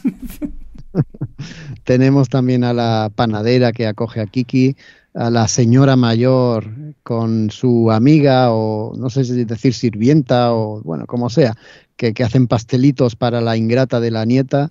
Joder, es que es un, pequeño universo de personajes femeninos riquísimo, variadísimo y cautivador.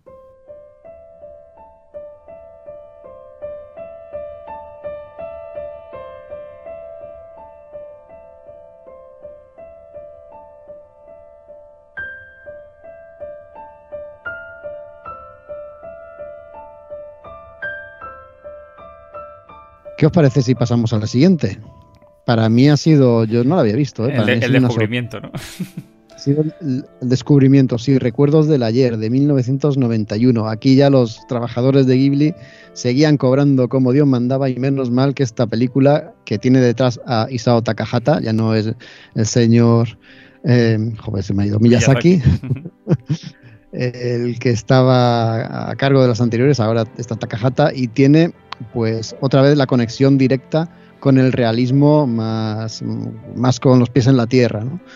Tenemos a una protagonista, a ver, que tengo el nombre por aquí, no me lo digáis, por favor, Tae, Taeko Kajima, que en las vacaciones decide volver a su poblado, a su pueblo, donde estuvo de, de, niña y en ese viaje pues aprovecha y aprovechamos nosotros también para ver eh, en plan flashback algunos momentos de su infancia que la conectan con su momento de adulta.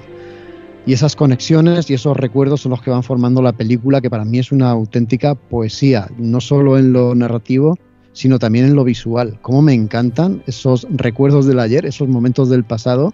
Ahí sí que hay acuarela, pero no una acuarela detallada, sino una acuarela difuminada que te está denotando que son recuerdos que se esfuman un poco pero solo un poco porque la protagonista sí que recuerda lo esencial. Me, encanta todo eso, cómo lo evoca. Sí, sí. Está basada en un manga, Yaco, que lo mismo Israel lo sabe, yo creo que nunca ha llegado a España, ¿no? Por, por, porque como no llegó en su momento, pues obviamente ya nadie lo recuperará, de Otaru Okamoto y Yuko Tone, pero eh, da igual, o sea, aunque el manga me contase 10 mm, años más de la vida de Taeko, eh, es, que, es que estos fragmentos o sea, dos horas que es que luego tardas en recuperarte.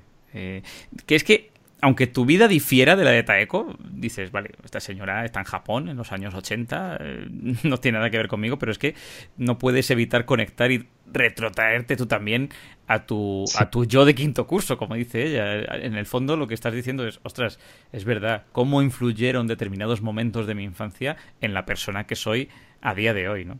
Y claro, esta chica pues tarda casi 20 años en configurar esa personalidad porque porque Taeko era un poco la oveja negra de la familia, pero no por chunga, sino por incomprendida. Y yo creo que eso es verdad, yo creo que eso le pasa a muchos niños, o sea, por ejemplo, en mi casa, a mí yo me he sentido así muchas veces porque eh, nadie ha trabajado en el sector en el que yo trabajo, nadie le ha fascinado el baile como a mí me ha fascinado, nadie ha sido fan de según qué cosas, ¿no? Entonces muchas veces, eh, en mi caso que soy hijo único, uno descubre por sí mismo o, o simplemente por, por la personalidad que te vas creando, vienen a ti ciertas cosas que no compartes con, con tu entorno y, sientes que chocas y, sientes que el error es tuyo, que, que algo falla dentro de ti, ¿no? Y eso le pasa a Taeko y, y, y, jolín, cuando lo ves, pues hay una introspección en esta película que es fascinante, mezclada con, con ese apartado visual que, como dices tú, Jaco, pues esos flashbacks, ¿no? Como degradados, con esos fondos, con colores pastel inacabados, pues eso, como recuerdos desgastados por el tiempo, ¿no? Ahí Acuarela es, es fabuloso. Es que eh, la grandeza de esta película es eso, ¿no? Eso es que cuando es una película que, la ves, eh, puedes estar más o menos atento, pero es una película que acaba creciendo dentro de ti y, y, bueno, y que te acaba realmente pues haciendo pensar en ti mismo. O sea, me parece un, a mí me parece un peliculón absoluto, uno de los de los mejores ejemplos de, de, de cómo de cómo hacer otra animación es, es completamente posible. ¿eh? Y, casi, casi, aunque, aunque el autor es diferente, porque esta sería de, de bueno, de Takahata directamente, y, y, la, y puedo escuchar mar, es de, es de Mochizuki, eh, yo creo que casi podrían ser eh, dos partes eh, de, la, de, lo, de lo mismo, ¿no? Aquí tendríamos la parte de la infancia y en Puedo escuchar mar, que a mí es una de mis favoritas, eh, pues sería más esa adolescencia también. Sí, sí efectivamente.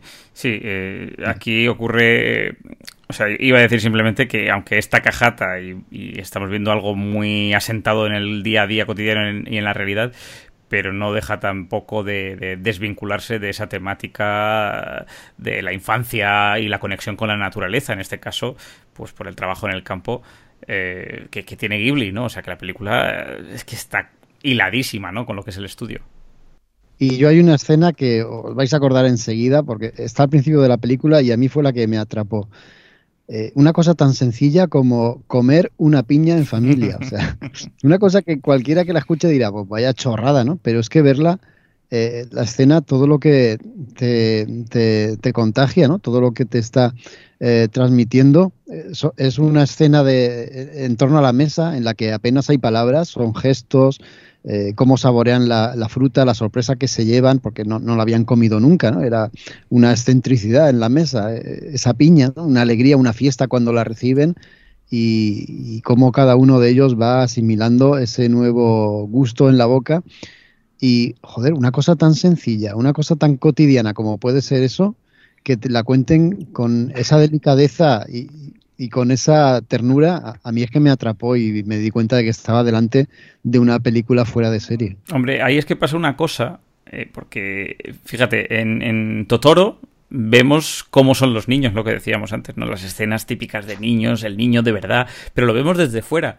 Y en Recuerdos del Ayer lo vemos todo desde dentro, ¿no? Y, y tú conectas con la psique de Taeko pero ese momento piña al final viene a demostrarlo, ¿no? Que, que, que, es una niña pues que lo prueba todo, que se esfuerza por comprender el mundo y también que ya desde ese momento va tratando de definir su personalidad para encajar con su familia y en el cole, que en el cole también lo pasa mal, con, que si ahora tengo la regla, que si ahora no sé qué, ¿no? Se tiene que ir amoldando y, y es un poco, y luego de adulta pues le sigue pasando, ¿no? Es como que va buscando su lugar en el mundo constantemente.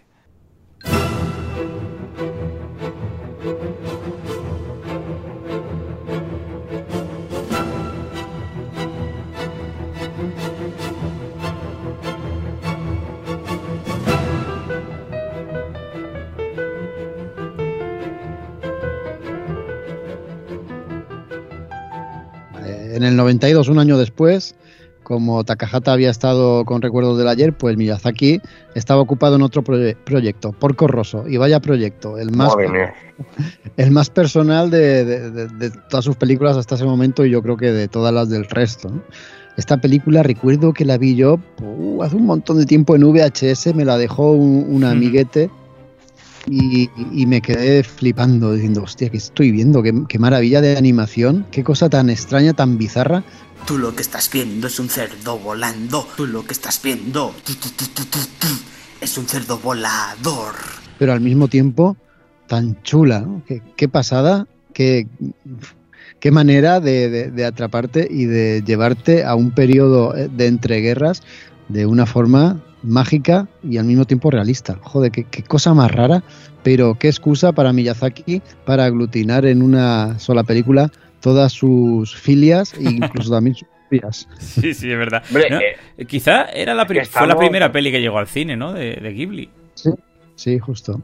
Claro, eh, yo la vi también, Jaco, yo la vi porque me la, me la grabaron del, del Canal Plus, que me enteré de que la emitían, y bueno, pues siempre conocíamos a alguien que tiene el Plus y tal, le dije, oye, pues dámela y tal, y, y aluciné, ¿no? Porque es que estamos ante el Casablanca de Miyazaki. Sí. Sí. Es como- claro, es que es una, es una película completamente de una factura clásica a más no poder, con una banda sonora, unas canciones que mm, hay una canción cantada que, me, que es de lo mejorcito que, que se ha hecho para animación y, y realmente eh, pues es una película que, que aunque pueda parecer lo contrario, pues el, punto mágico está súper presente, ¿no? Para empezar tenemos a este, a este Marcelino Rosso, ¿no? Este, este buen hombre que, por, una, especie de, extraño, en- bueno, eh, algún tipo de, pues de magia que le, han, que le han hecho, pues se ha convertido en cerdo y, bueno, pues tiene que seguir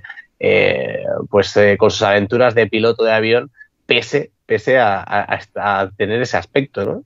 Y no sé, hay- hay, momentos súper súper poéticos. Es, es de esas, eh, con esta película tuve la sensación de que era de las primeras veces que, que alguien convertía eh, la poesía directamente en dibujos, ¿no? Y, Ujú. y lo, y, lo, y, lo, y lo hacía también porque es que lo que vemos todo el rato son metáforas visuales. Y bueno, no sé, pues hay, hay algunos, algunos momentos eh, míticos de esta, de esta película. Tenemos, como bien decís, pues la, la, eh, filia número uno eh, o número dos, porque son dos, de Miyazaki, que una serían los aviones y una es la, la figura de Saint Exupéry, que, que aparece aquí por todos lados, porque es que eh, el, el- el autor del Principito está súper presente en, en esta película y, nos, y nos habla de, una época alucinante en, como dice la película, en que los hidroaviones sean los reyes de los mares, ¿no? Me parece súper bonita esta película,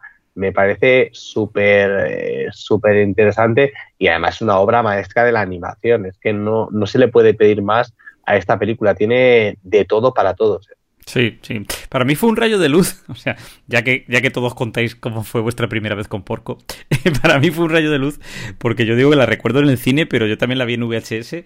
Eh, en los kioscos, no sé si os acordáis de la, aquella serie que sacó Manga Films de películas, ¿no? Que empezó con Sí, Street, sí. Street Fighter, Ghost in the Shell, Urotsuki Doji. Entonces iban a peor Akira, Ninja Scroll, y de repente fue como Porco Rosso, Dios mío, esto no da miedo, esto es divertido, esto es tiene carisma. Y, y, joder, para mí No hay, no hay, no hay tentáculos aquí. no hay tentáculos aquí. hay cerdos, pero la cosa mejora. Y, y la verdad es que fue una película que ya me enganchó. Por eso decía, quizá de lo primero, obviando, ¿no? Pues eso, Heidi, Marco y demás, el primer largometraje que, que vi de Ghibli sin saber quién era Miyazaki en ese momento, ni lo que era Ghibli, obviamente. Pero, pero está claro que sí, que es, que es eh, una película en la que Miyazaki está presente a tope. O sea, todo es humanidad, buen rollo, positivismo, ¿no? En, en ese mundo repleto de piratas aéreos, en esa época de entreguerras, como tú has dicho, Jaco, todos parece que están ahí eh, de, de colegueo y hasta con el, el- el malo de turno te encariñas, ¿no? Eh, o, o- o mirad cómo empieza la película, ¿no? Con esa absurda escena de arranque en los que en la que los Mamayuto, ¿no? Este, este grupo de Zopenco que decíamos antes, intentan secuestrar a un montón de pequeñas colegialas que acaban vacilándoles y les tratan como coleguitas ahí, ¡eh! ¡Cuidado con la ametralladora! ¡Tranquilos, que sabemos nadar, chavales! o sea que hay como un carisma especial hasta Curtis, el, el antagonista, porque en este caso sí que hay un villano, por decirlo de alguna manera, pero no deja de ser un pringado que busca más la fama y el postureo y a las mujeres que otra, que otra cosa, ¿no? De hecho, hay un momento en el que busca el fragmento de avión de Porco Rosso para demostrar que le ha abatido en el aire y el tío es como, sí, sí, con esto me van a creer y voy a ser la leche, ¿no? O sea que el tío más chungo y cruel eh, es un buen es un buen rollero. De hecho, quizá el más chungo y cruel en realidad es el propio Marco o Porchelino o Porco, porque cuando se pone gruñón, o sea, lo que decías tú, Israel, o sea, este señor es, es, eh, descendiente de, de la escuela clásica, ¿no? Del, del cine más, eh, pues eso, el mejor cine clásico, gabardina incluida. Y, y quizá esa transformación en cerdo es un poco reflejo de ese lado an- animal que hasta con las mujeres es un poco... eh, mete tu culo estrecho ahí, donde la metralleta, con la pobre Fío. Y, y no sé, quizá él cree que el mundo le ve como un cerdo, ¿no? Un cerdo, un cerdo que no vuela, ya sabéis que es solo un cerdo. Aunque mejor ser cerdo que ser fascista. Fascista. Me estaba guardando esa frase. Tiene frases lapidarias. Buenísima, sí, sí, sí. Hay otra por ahí que dice que le dicen, ¿es de Lord Byron? Y dice, no, es mía. No me acuerdo ya cuál era. Es también un canto de amor al cine clásico de Hollywood. ¿eh? Sí. Por todos lados. De hecho, hay un póster final, ¿no? Que dicen que Curtis acaba su carrera como actor en Hollywood. y es buenísimo, ¿no? Es genial, es genial. Esta película es una película magnífica eh, y vuelve, vuelve a pasar otra vez que, que tenemos escenas, sobre todo, eh, hay algo que hemos hablado un poco antes en Nicky, que aquí también pasa, las escenas, de, bueno, pues en las que no hay personajes, sino que tenemos vuelos de aviones, en este caso, son una pasada. Es que, es que estamos hablando de animación tradicional, es que cuesta creer, ahora que estamos muy acostumbrados a los modelajes 3D y a estos, bueno, a estos paquetes que vienen a los animadores, que, bueno, tienen que hacer muchas cosas, pero no tantas como nos creemos, eh, pues eh, que, sean capaces de hacer eso eh, partiendo del lápiz, ¿no? A mí me parece una auténtica barbaridad lo que consigue, ¿no? Y a mí me, es una película súper especial que, que nadie de- debería dejar de ver. ¿eh? Poesía, poesía visual. Yo por eso sufro tanto cuando veo este remake de Saint Seiya que ha hecho Netflix ahora que dice, Dios, Uy. ay, ay, que se me caen los ojos. No, pero sí, sí, precioso. Por no hablar, ya quizá no es tan poético, pero sí me parece a mí técnicamente eh, genial. eh, Es mi parte favorita de esta película. Es todo el momento de reconstrucción del avión de Porco, ¿no? Los, donde se ven los planos, las piezas, los motores, la fabricación, encima con todo el mundo ahí, todas las mujeres, otra vez, ¿no? Lo que decías tú, Jaco, mujeres a cascoporro, capaces de, de construir o de reconstruir un avión, ¿no? Eh, que es, es fantástica esta visión que en el 92 eh, pues oye, nos parecía aquí en, en- en esta Espa- España que a veces es un poco de gañanes y cuñados, pues, eh, pues fascinante quizá. Sí, eh, lo era, ya lo creo. Además, es una película que no tiene un, un ritmo de acción muy frenético, pero que te, te- te lleva por la poesía eh, que, que constituye la misma película. Y una película en la que hab- hablamos de aviones, pero no son aviones, son hidroaviones. Entonces, eh, el aire no es el único protagonista, también está perenne en toda la película el mar. El mar eh, está constantemente dominando eh, nuestra visión y también con una belleza. Yo creo que aquí se aprecia incluso un salto, no sé si de calidad, pero sí un tanto más, eh, intento cuidar las palabras, ¿no? Un tanto más detallado en el dibujo, en, en los trazos. Sí, hombre, venimos de recuerdos del ayer que, que ya decíamos que es... Y es que justo estábamos hablando del mar y me acabo de acordar de una cosa que me dejó, vamos, me, me- petó la cabeza en recuerdos del ayer, que era, si os acordáis, cuando el coche va circulando por el pueblo y está lloviendo y el asfalto está húmedo, cómo se reflejan los faros del coche sobre el asfalto y demás. O sea, es que en recuerdos del ayer ya había mucho nivel eh, técnico y, y- y un trazo y una limpieza maravillosa. Pero claro, Porco Rosso tiene eso elevado al nivel de Miyazaki, ¿no? Sea que... Y donde en Totoro, por ejemplo, era todo verde, naturaleza y demás, aquí efectivamente el, el mar es el rey y la clave está, pues eso, en la majestuosidad de los, de los vuelos y, y de las batallas aéreas. Que, bueno, para mí sí que tiene bastante ritmo. O sea, es verdad, no es un ritmo hiper vertiginoso, pero a mí esta película, como Totoro, ¿no? Se me hace cortísima. Me, me- me parece que conecta unas escenas con otras eh, de forma súper sutil y de repente dices, concho, ya, ya ha acabado, porco. Quiero más.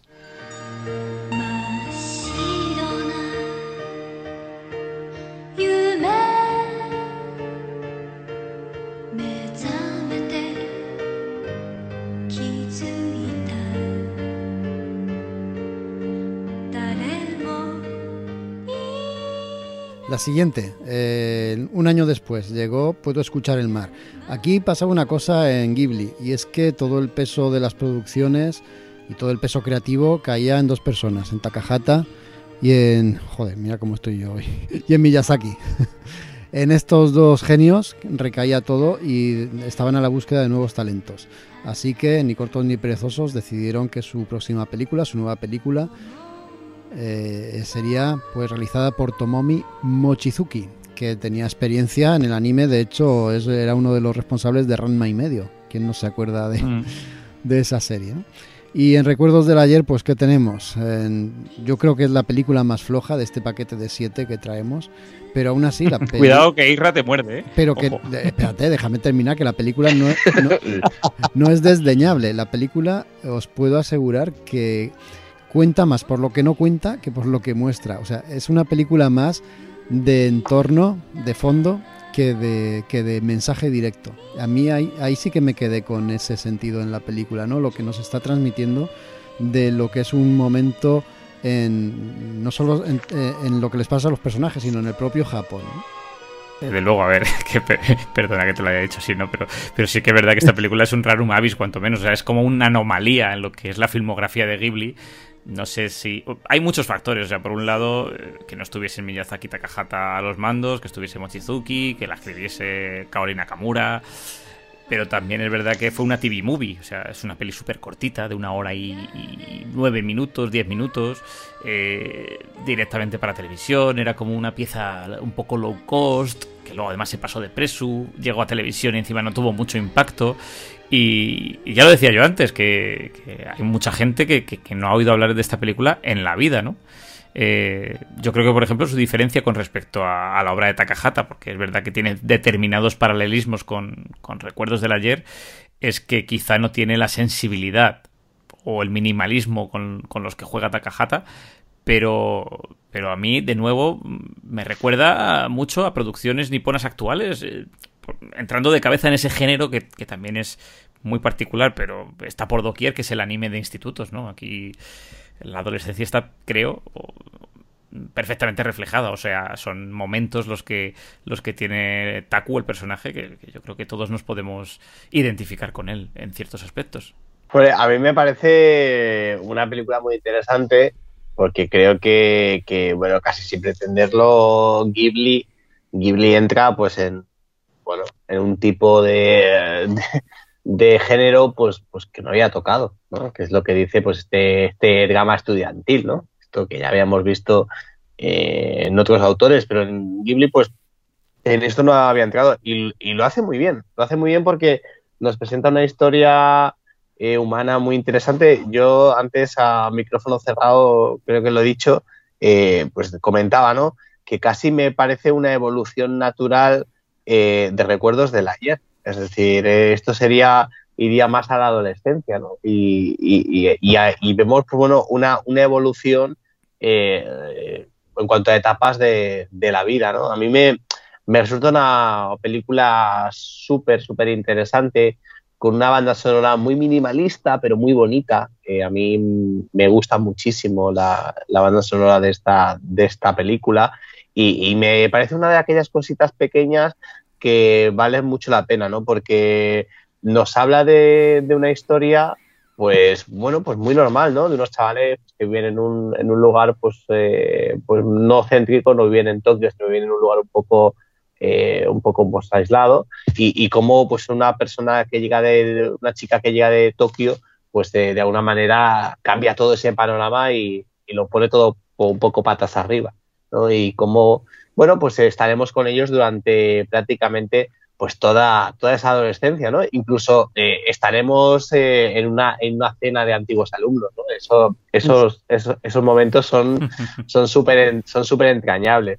Y a mí, pues, me, pues, pues me resulta una película costumbrista, eh, pero muy interesante. Y tiene toques, tiene toques, eh, ahora que está, bueno, que, que está muy de moda Shinkai, eh, pues tiene algún toquecillo, Sí. eh, sobre todo en su parte final, en, en cositas que, que os van, a los que os gusta Shinkai, pues os van a resultar realmente curiosas de descubrir, ¿no? Ese encuentro final en esa estación, ¿no? Ese, pues, pues de alguna manera remite a, a- a lo que ahora últimamente eh, pues Shinkai ha puesto tan, tan, tan de moda, ¿no? Esos, esos romances, en este caso no tenemos el- ningún elemento, porque eso sí que es cierto, no hay elemento mágico en ningún lugar, es decir, es la peli más adulta y, más eh, menos Miyazaki de todas las que tenemos en Ghibli, pero por, por, otro lado, el, tema más, eh, bueno, más social y el tema pues más de más de, de- cómo viven los adolescentes japoneses o vivían en esa época,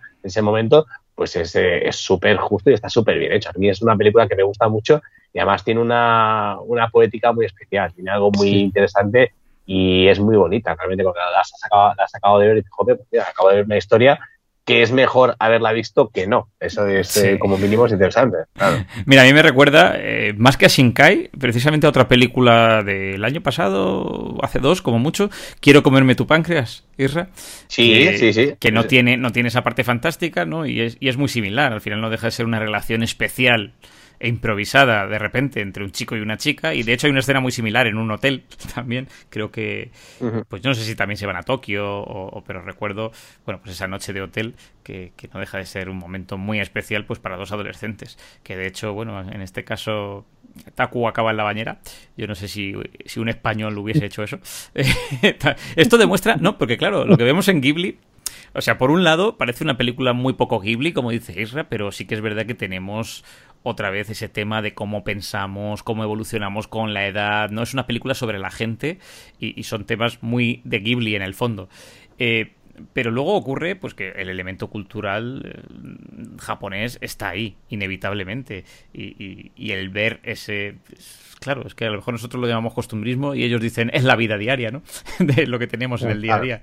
Pero aquí se ve, pues es un Tokio muy. Bueno, un Kochi y un Tokio muy bien recreados, que es algo que hace Shinkai ahora en sus películas, ¿no? El sacar eh, lugares eh, reconocidos y reconocibles. Y, bueno, pues yo creo que al final es, es la magia de esta película, ¿no? Pero iba a destacar una cosa también que me había venido a la mente mientras tú hablabas, Isra, que es el, el que esta chica, Rikaku, que tú dices, pues eso, acaba de llegar a Kochi, eh, y en el caso de Recuerdos del Ayer ocurre también, ¿no? Taeko llega al pueblo, eh, cada una por sus circunstancias y cada una con su personalidad, pero, y en Totoro, lo hablábamos Isra y yo a micro cerrado, eh, pues también llegan al campo, ¿no? Y es que estamos viendo un poco que a lo mejor Miyazaki en general y Ghibli en particular tiene algún tipo de trauma con, con- con lo que es el abandonar el, el mundo urbano para alejarse hacia la naturaleza, ¿no? Eh, y ahora en serio, no creo que sea tanto un trauma como que en la cultura japonesa creo que coexisten dos mundos muy diferenciados, ¿no? Como es el mundo más, en, pues eso, quizá más natural, eh, más provincial, y luego pues lo que es esa mm, megapolis, esa ciudad enorme que es Tokio, ¿no? de 30 millones de habitantes, que desde luego la vida allí, como dice Taeko en Recuerdos del Ayer, la vida allí está llena de caos, coches, gente y no es un lugar maravilloso para vivir, ¿no? Sí, esas migraciones de un mundo a otro la veremos eh, repetida en las próximas películas, en los próximos especiales. Yo por eso decía que esta película cuenta más por lo que no cuenta, ¿no? Rikaku mm, se ve forzada por situaciones de su vida y por situaciones sociales a, ir a esa pequeña población y ya no lo lleva bien, ¿no? Ha estado viviendo en Tokio ahí de una manera holgada y ahora pues le choca esa nueva eh, ese nuevo estilo de vida, y a su vez eso crea el trauma y crea también el conflicto con el resto de sus compañeros que vivían la mar de bien y la mar de plácidos en esa localidad tan pues, ta- tan acogedora. Pero yo el problema que tengo con esta película es el personaje de Rikaku, que Eso se te me iba a hace decir. absolutamente insoportable, Eh, caprichosa, manipuladora. Quizá, es que, es que justo me venía a la lengua, ¿no? Que es como la primera chica Ghibli que vemos, que es un poco que no la soportas, que es complicado, porque es, es complicada ella en sí misma, ¿no? Luego, luego la entiendes. Pero claro, choca mucho con, con los personajes que hemos ido viendo femeninos hasta ahora.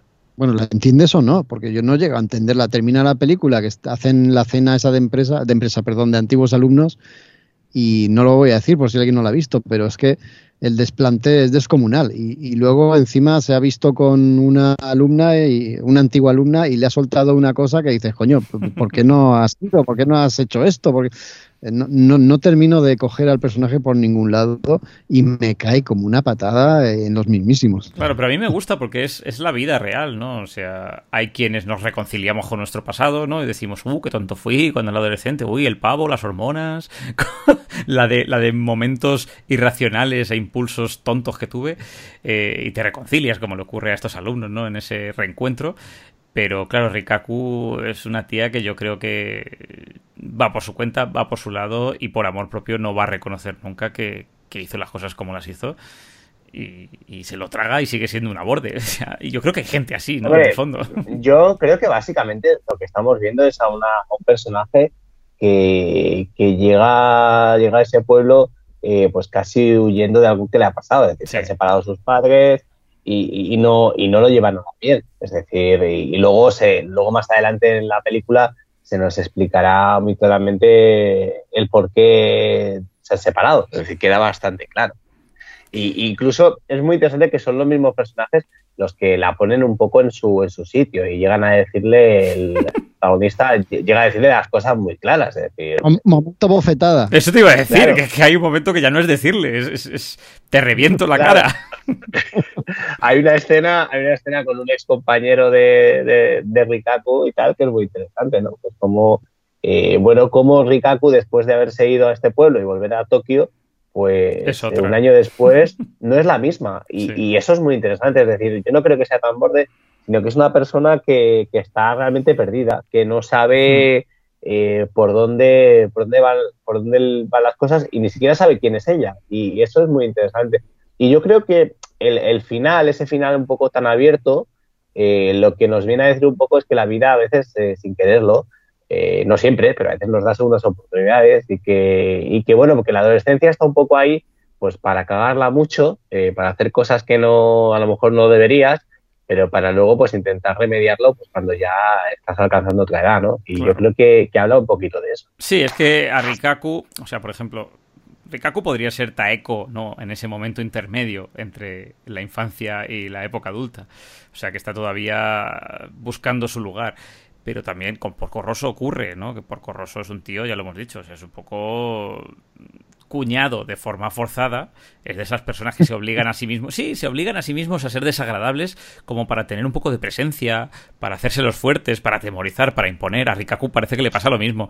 Quizá la diferencia es que con Rikaku no vemos el final de ese arco de transformación y hasta el final de la película la seguimos viendo un poco lanzando cuchilladas, ¿no? Pero, pero sí, hombre, se deja entrever que, que al final aprovecha esa segunda oportunidad que, que dice Isra, ¿no? Lo más seguro.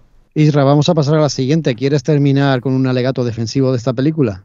No, no, yo, yo, yo creo que ya, que ya ha quedado claro y, y yo creo que esta película es en, en todo, es un absoluto haiku, ¿no? Es una cosa pequeñita, pequeñita, pequeñita, pequeñita que sin querer pues se hace súper grande y, y puede, puede, bueno, puede destrozar o puede alucinar a más de uno. ¿eh? Yo creo que esta película parece una cosa muy pequeña, pero en las circunstancias adecuadas yo creo que es eh, que como todas tiene una carga emotiva muy, muy, muy, muy, muy, muy interesante, muy alta. ¿eh?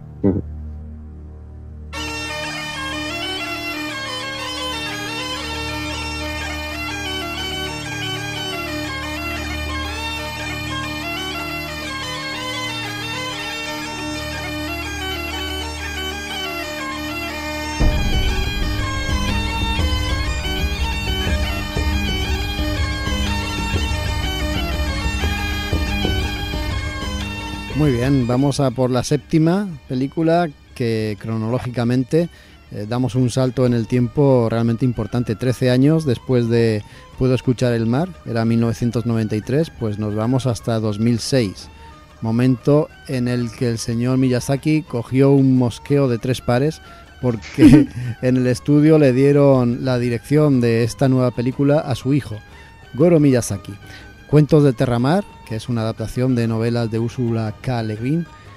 Y bueno, fue una película que pasó realmente sin pena ni gloria, que yo no la había visto por las malas críticas que me iban transmitiendo, pero que al verla para este programa he de confesar que la película me ha ganado. O sea, la película me parece una maravilla digna del estudio y, y que está al nivel, ¿no? Está al nivel porque cuenta cosas interesantes, muy también en sintonía con lo que vienen contando las películas del estudio, eh, tamizadas por ese relato de Úrsula, por esa saga, ¿verdad? De fantasía, pero al mismo tiempo sabiendo transmitir, asimilar y mimetizar eh, lo que es también el estudio Ghibli. A mí me ha gustado bastante.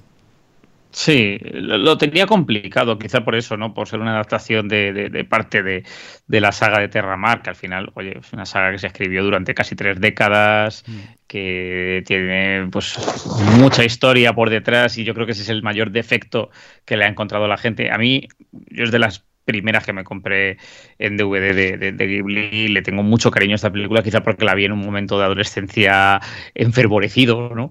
Y, y, jolín, pues me alucinó en ese momento y me va a seguir gustando para siempre, ¿no? Eh, pero claro, digo que tiene dificultades porque eh, el mundo de un poco lo que hablábamos de The Witcher con la serie, ¿no? Es un mundo vasto, amplio, donde hay mucha información y entonces tienes que saber dónde cortar con esa información. Entonces hay mucha gente que critica este Cuentos de Terramar porque dice que no sabe de dónde viene, a dónde va, que se da información que sobra, que falta otra información que sería clave. Yo creo que, como dices tú, Jaco, o sea, al final lo que se cuenta es una pequeña historia, mm, es una pequeña parte con sentido. Sí. Y luego ya otra cosa es que a la gente le guste o no el modo en que dirige Goro Miyazaki, eh, Miyazaki Jr., porque bueno, pues tiene un estilo propio, diferente, algo más estático a lo mejor, o un poco más tosco mm, en comparación con su padre, pero es lo que hay, a mí me parece que es un trabajo digno.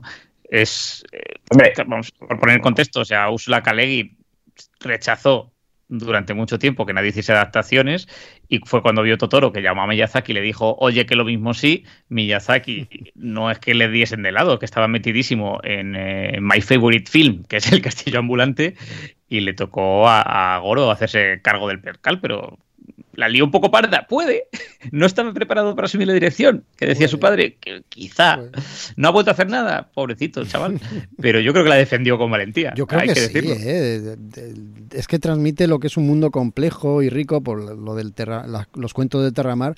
Es, es una saga compleja y en, en una película que dura unas, unas dos horas aproximadamente, ¿no? Pues están Sí, no es- llegará. eh, sí, están todos los elementos. Hay algunos que faltan, pero hay otros que, que- que- que están ahí, ¿no? Y que yo creo que el máximo valor de esta película puede ser que te invite a adentrarte en esa saga literaria. Joder, es que son personajes, el de, el de Arren, me encanta la evolución que tiene, Gavilán es un personajazo y de ahí puede Gavilán, suma- es que mola mucho, es el Sí. prota el prota máximo de esta saga, ¿no? De hecho, bueno, aquí coge de la costa más lejana y de Tejanu, que son las dos últimas novelas, con lo cual eh, Gavilán ya es un señor archimago y muy desarrollado y, y casi que aquí es un poco el mentor, ¿no? Pero Arren, lo que dices tú, Jaco, es el máximo protagonista y al principio yo, por ejemplo, le me asqueaba. Sí, sí, o sea, es sí. como, pero tío, qué rancio eres, ya sabes que le pasa algo, ¿no? Pero dices, qué rancio, ¿qué, qué, qué te pasa? Alegra un poco esa cara, hijo. y al final dices, qué, qué héroe. O sea, el tío ha encontrado su lugar. Hombre, yo creo que, a ver, eh, a ver, el problema, el problema de esta película eh, básicamente es que, claro, es del estudio Ghibli y la está defendiendo a alguien, pues que, bueno, pues que quizá mm, tenía que haber esperado un poquito más para dirigir algo, ¿no? Pero, pero lo, lo que sí que te, digo, eh, por, defenderla, ¿eh? Por defenderla, es que si, si esta película, en vez del estudio Ghibli, yo qué sé, del estudio X, no sé, otro estudio diferente, y no me dicen que tiene absolutamente nada que ver con Miyazaki, lo mismo estamos hablando de uno de los bombazos de, del 2007, creo que es, o sí, es decir, es que eh, realmente es una película muy grande, una película muy vasta, es una película que, que tiene, tiene el, el- elementos de grandiosidad alucinantes. eh, incluso la gaita que suena que es de Carlos Núñez, por si no, por si no lo sabíais, ya, ya lo sabéis. O sea, Carlos Núñez es el que toca aquí la, la gaita en esta, en esta banda sonora. Y, y no, y realmente yo creo que, que está bien defendida. Lo que pasa, claro, que, que si vamos a comparar con, con las cosas del estudio, pues, pues queda, queda, queda pequeña. Pero bueno, ya os digo, yo creo que es una obra, muy, muy a tener en cuenta, ¿eh? No, para nada es, es yo creo que le falte de nada. Eh, bueno, es, es, es diferente, es que, claro, no, Goro no es su padre, Goro es el Goro Miyazaki, no, no tiene nada que ver. Y Claro. realmente, claro, es que, y el, es que y no el es momento en el que llega, es que justo llega después de, de lo- del viaje de Chihiro, que había pegado el bombazo, había ganado el Oscar, ta, ta, ta, ta, ta. Eh, el castillo ambulante, que ya digo, a mí, a mí es mi peli favorita y, jolín, pues tiene una animación donde ya integraba el ordenador y demás. Y quizá por eso la gente estaba ahí como un poco con las uñas de venga, venga, que llegue la siguiente. A ver qué sale, Y- a ver qué sí, sí, es verdad. Es la cuestión de las expectativas de siempre, ¿no? Si la ves de forma aislada, yo, por eso, en su momento, yo creo que la vi antes quizá que el Castillo Ambulante y a mí me gustó mucho. Yo solo os digo, solo os digo que, que como curiosidad un poco chunga, eh, tenéis que ir ahora mismo a Google y buscar fotos de cualquiera de las promociones que Goro Miyazaki hizo con la, por todo el mundo con la película y tienen todas una cara de estar pasándolo fatal. o sea, no es broma, o sea, si las buscáis todas vais a alucinar porque veréis que, que este, este hombre no, no lo pasó nada bien durante, durante pues todo el eh, bueno pues toda la presentación de la película y dirección de la misma ¿eh? o sea que realmente yo creo que fue un, un- no sé si, si quedarán en navidad para comer todavía o no porque yo creo que Hombre, a ver, mal no lo haría que luego le dieron la oportunidad de hacer la colina de las amapolas. O sea que, quiero decir, que, despedirle, tanto como despedirle, yo creo que pasó unos años podando los jardines del Museo Ghibli no puede ser La a verdad es que reciclarse. él, él se, él se dedicaba al Museo Ghibli, no, no se dedicaba a labores Eso, de es- producción. eso es cierto que Pa- sí, sí. Pasó de estar ahí coordinando cosas en el museo a hacer esta película. Oye, bastante bien le salió. no no Eso, es lo que digo hecho un chiste, pero, pero un chiste a medias. O sea que no- Bueno, y, y- y sabéis que Ursula Le Guin le hizo un Alan Moore. Le dijo, no es mi libro, es tu película. Sí, Ursula Le Guin escribió en su. O sea, porque la gente, claro, los, los fans. Eh, ¿Cómo decíais? ¿Fans acérrimos? Los fans acérrimos eh, se echaron muy encima de esta película, obviamente, y, empezaron a escribirle a Úrsula. Y Úrsula, que, ha mantenido un blog durante mucho tiempo, ¿no? Donde estaba en contacto con esos fans, pues dijo algo así como: A mí no me miréis. Eh, ¿Cómo dijo? Dijo algo así como. eh, cada vez que alguien adapta una película de una novela, sí, a lo mejor aparece el nombre del escritor como consultor creativo o algo así, pero que eso no pinta nada. O sea que al final, lo mismo que tú te preguntas por qué han tomado esta decisión, yo también me lo pregunto. Algo así escribió. Pues bueno, Vaya pues, pues trago. es lo que hay cuando vendes tus derechos, ¿no? Eh, Se, se confió yo, creo que como película, y si desconoces. A mí, por ejemplo, me sirvió para introducirme en el mundo de Claro. Ursula K. Le Guin y de Terramar. El- Eh, hizo su función. Es lo que he dicho yo antes, que igual solamente por, por eso, y además es cebo suficiente, a mí me ha encantado y yo ya te lo dije en su momento cuando la vi, que estaba pensando en, en pillarme, no, en cuándo pillarme el primero de los libros. ¿A que ahora quieres ver cómo Gavilán comienza su aventura dejando su granja hasta convertirse en un archimago? Por supuesto, qué personajazo, Dios mío.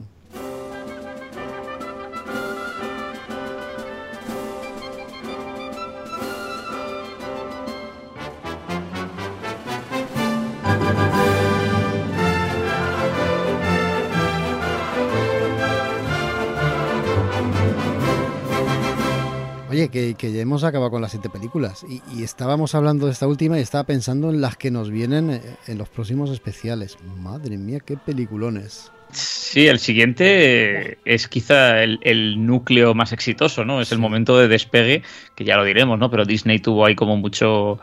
Disney y Ghibli han tenido muy buena relación, pero Disney distribuyendo Ghibli ha sido, ha sido la bomba, ¿no? Y, y si no me equivoco, pues, pues vendrán esas de las que estamos hablando, ¿no? Chihiro, Castillo Ambulante... Bueno, no que... Bueno, no, que... Dios mío. El top, ¿eh? El top. El top, absolutamente. La verdad es que aquí hemos tenido un poco de mala suerte porque estas películas eh, pues no, no nos llegaban, ¿no? llegaban de una manera eh, muy, muy precaria. De hecho, un grupo de estas películas estaban en- eran de Vertigo Films, otras eran de otra distribuidora y llegaban de aquella manera. Ha tenido que ser ahora a través de Netflix que nosotros las vamos a poder ver todas seguidas ¿no? y todas ahí en conjunto. Por cierto, esto pasa aquí. En otros países, por ejemplo en Estados Unidos y Canadá, es HBO Max la que las está emitiendo. Cosas, cosas de los derechos. ¿Nos despedimos ya? Y emplazamos a los oyentes interesados en el siguiente especial, pues que a primeros del mes próximo, a primeros de marzo, haremos en la segunda parte. Hablaremos de las películas que estrenen ese mes y hablaremos también un poquito de Ghibli, ya no de sus orígenes, que lo hemos hecho hoy, sino de bueno, el desarrollo que tuvo. Ahondando un poquito más en el tema, ¿no? Eh, El día en el que Miyazaki no fue a recoger su Oscar. Oye, eso, oye, sí, sí, de eso hablaremos. Sí, señor, sí, señor. De momento vamos a decir que la semana que viene también tenemos programa y no va a ser el especial eh, número 2 de Ghibli. Va a ser un programa pues de los normales, de los habituales dedicados al mundo del videojuego. Pues sí, hace ya tiempo que no hablamos de a qué estamos jugando. Eso lo haremos la semana que viene. ¿Qué tal? ¿Cómo os habéis quedado, compañeros, después de hacer este primer repaso a Ghibli? ¿Bien? Pues mu- Muy bien, hombre. Sí, sí, con ganas de casi volver a saber otra vez. ¿eh? O sea, que no te creas tú, que son películas que, que se, eso sí, ¿eh? se pueden ver una y otra vez porque siempre tienen capas y capas y capas y capas de, de cosas para ver nuevas. O sea que, que, bueno, eso es una garantía segura verla así. Sí, es lo que decíamos al principio del programa, ¿no? Que las ves con 13 años te dicen una cosa, las ves con 30 y te dicen otra, ¿no? Eh, o conectas de otra manera con los personajes, con las circunstancias. A mí me ha pasado mucho con estas y en concreto, pues eso, con recuerdos del ayer, con, con Puedo escuchar el mar, ¿no? Eh, veo a Takahata con otros ojos. y nada, yo súper contento. La verdad es que además creo que hacerlo así, eh, por tercios, ¿no? 7, 7 y 7, está muy bien. Sí. Y, y el no haber profundizado en la tumba de las luciérnagas eh, ha sido una buena decisión. es lo mejor. Yo, yo... Y aún, y aún así, inevitablemente hemos acabado hablando de ella un ratillo. Es un peliculón, sea como sea, es un peliculón. Yo lo decía al principio y ahora lo, lo- lo reafirmo. Me habéis empujado, me habéis forzado a ver las películas y hacer el especial, pero os estoy inmensamente agradecido porque lo estoy pasando muy bien. Estoy más entusiasmado todavía que vosotros y estoy deseando que llegue el mes que viene para hacer el, el segundo programa de Ghibli. Nos despedimos. Os recomendamos y os encomendamos para dentro de siete días. Serán videojuegos. Hasta entonces, adiós. Hasta luego. Chao, chao.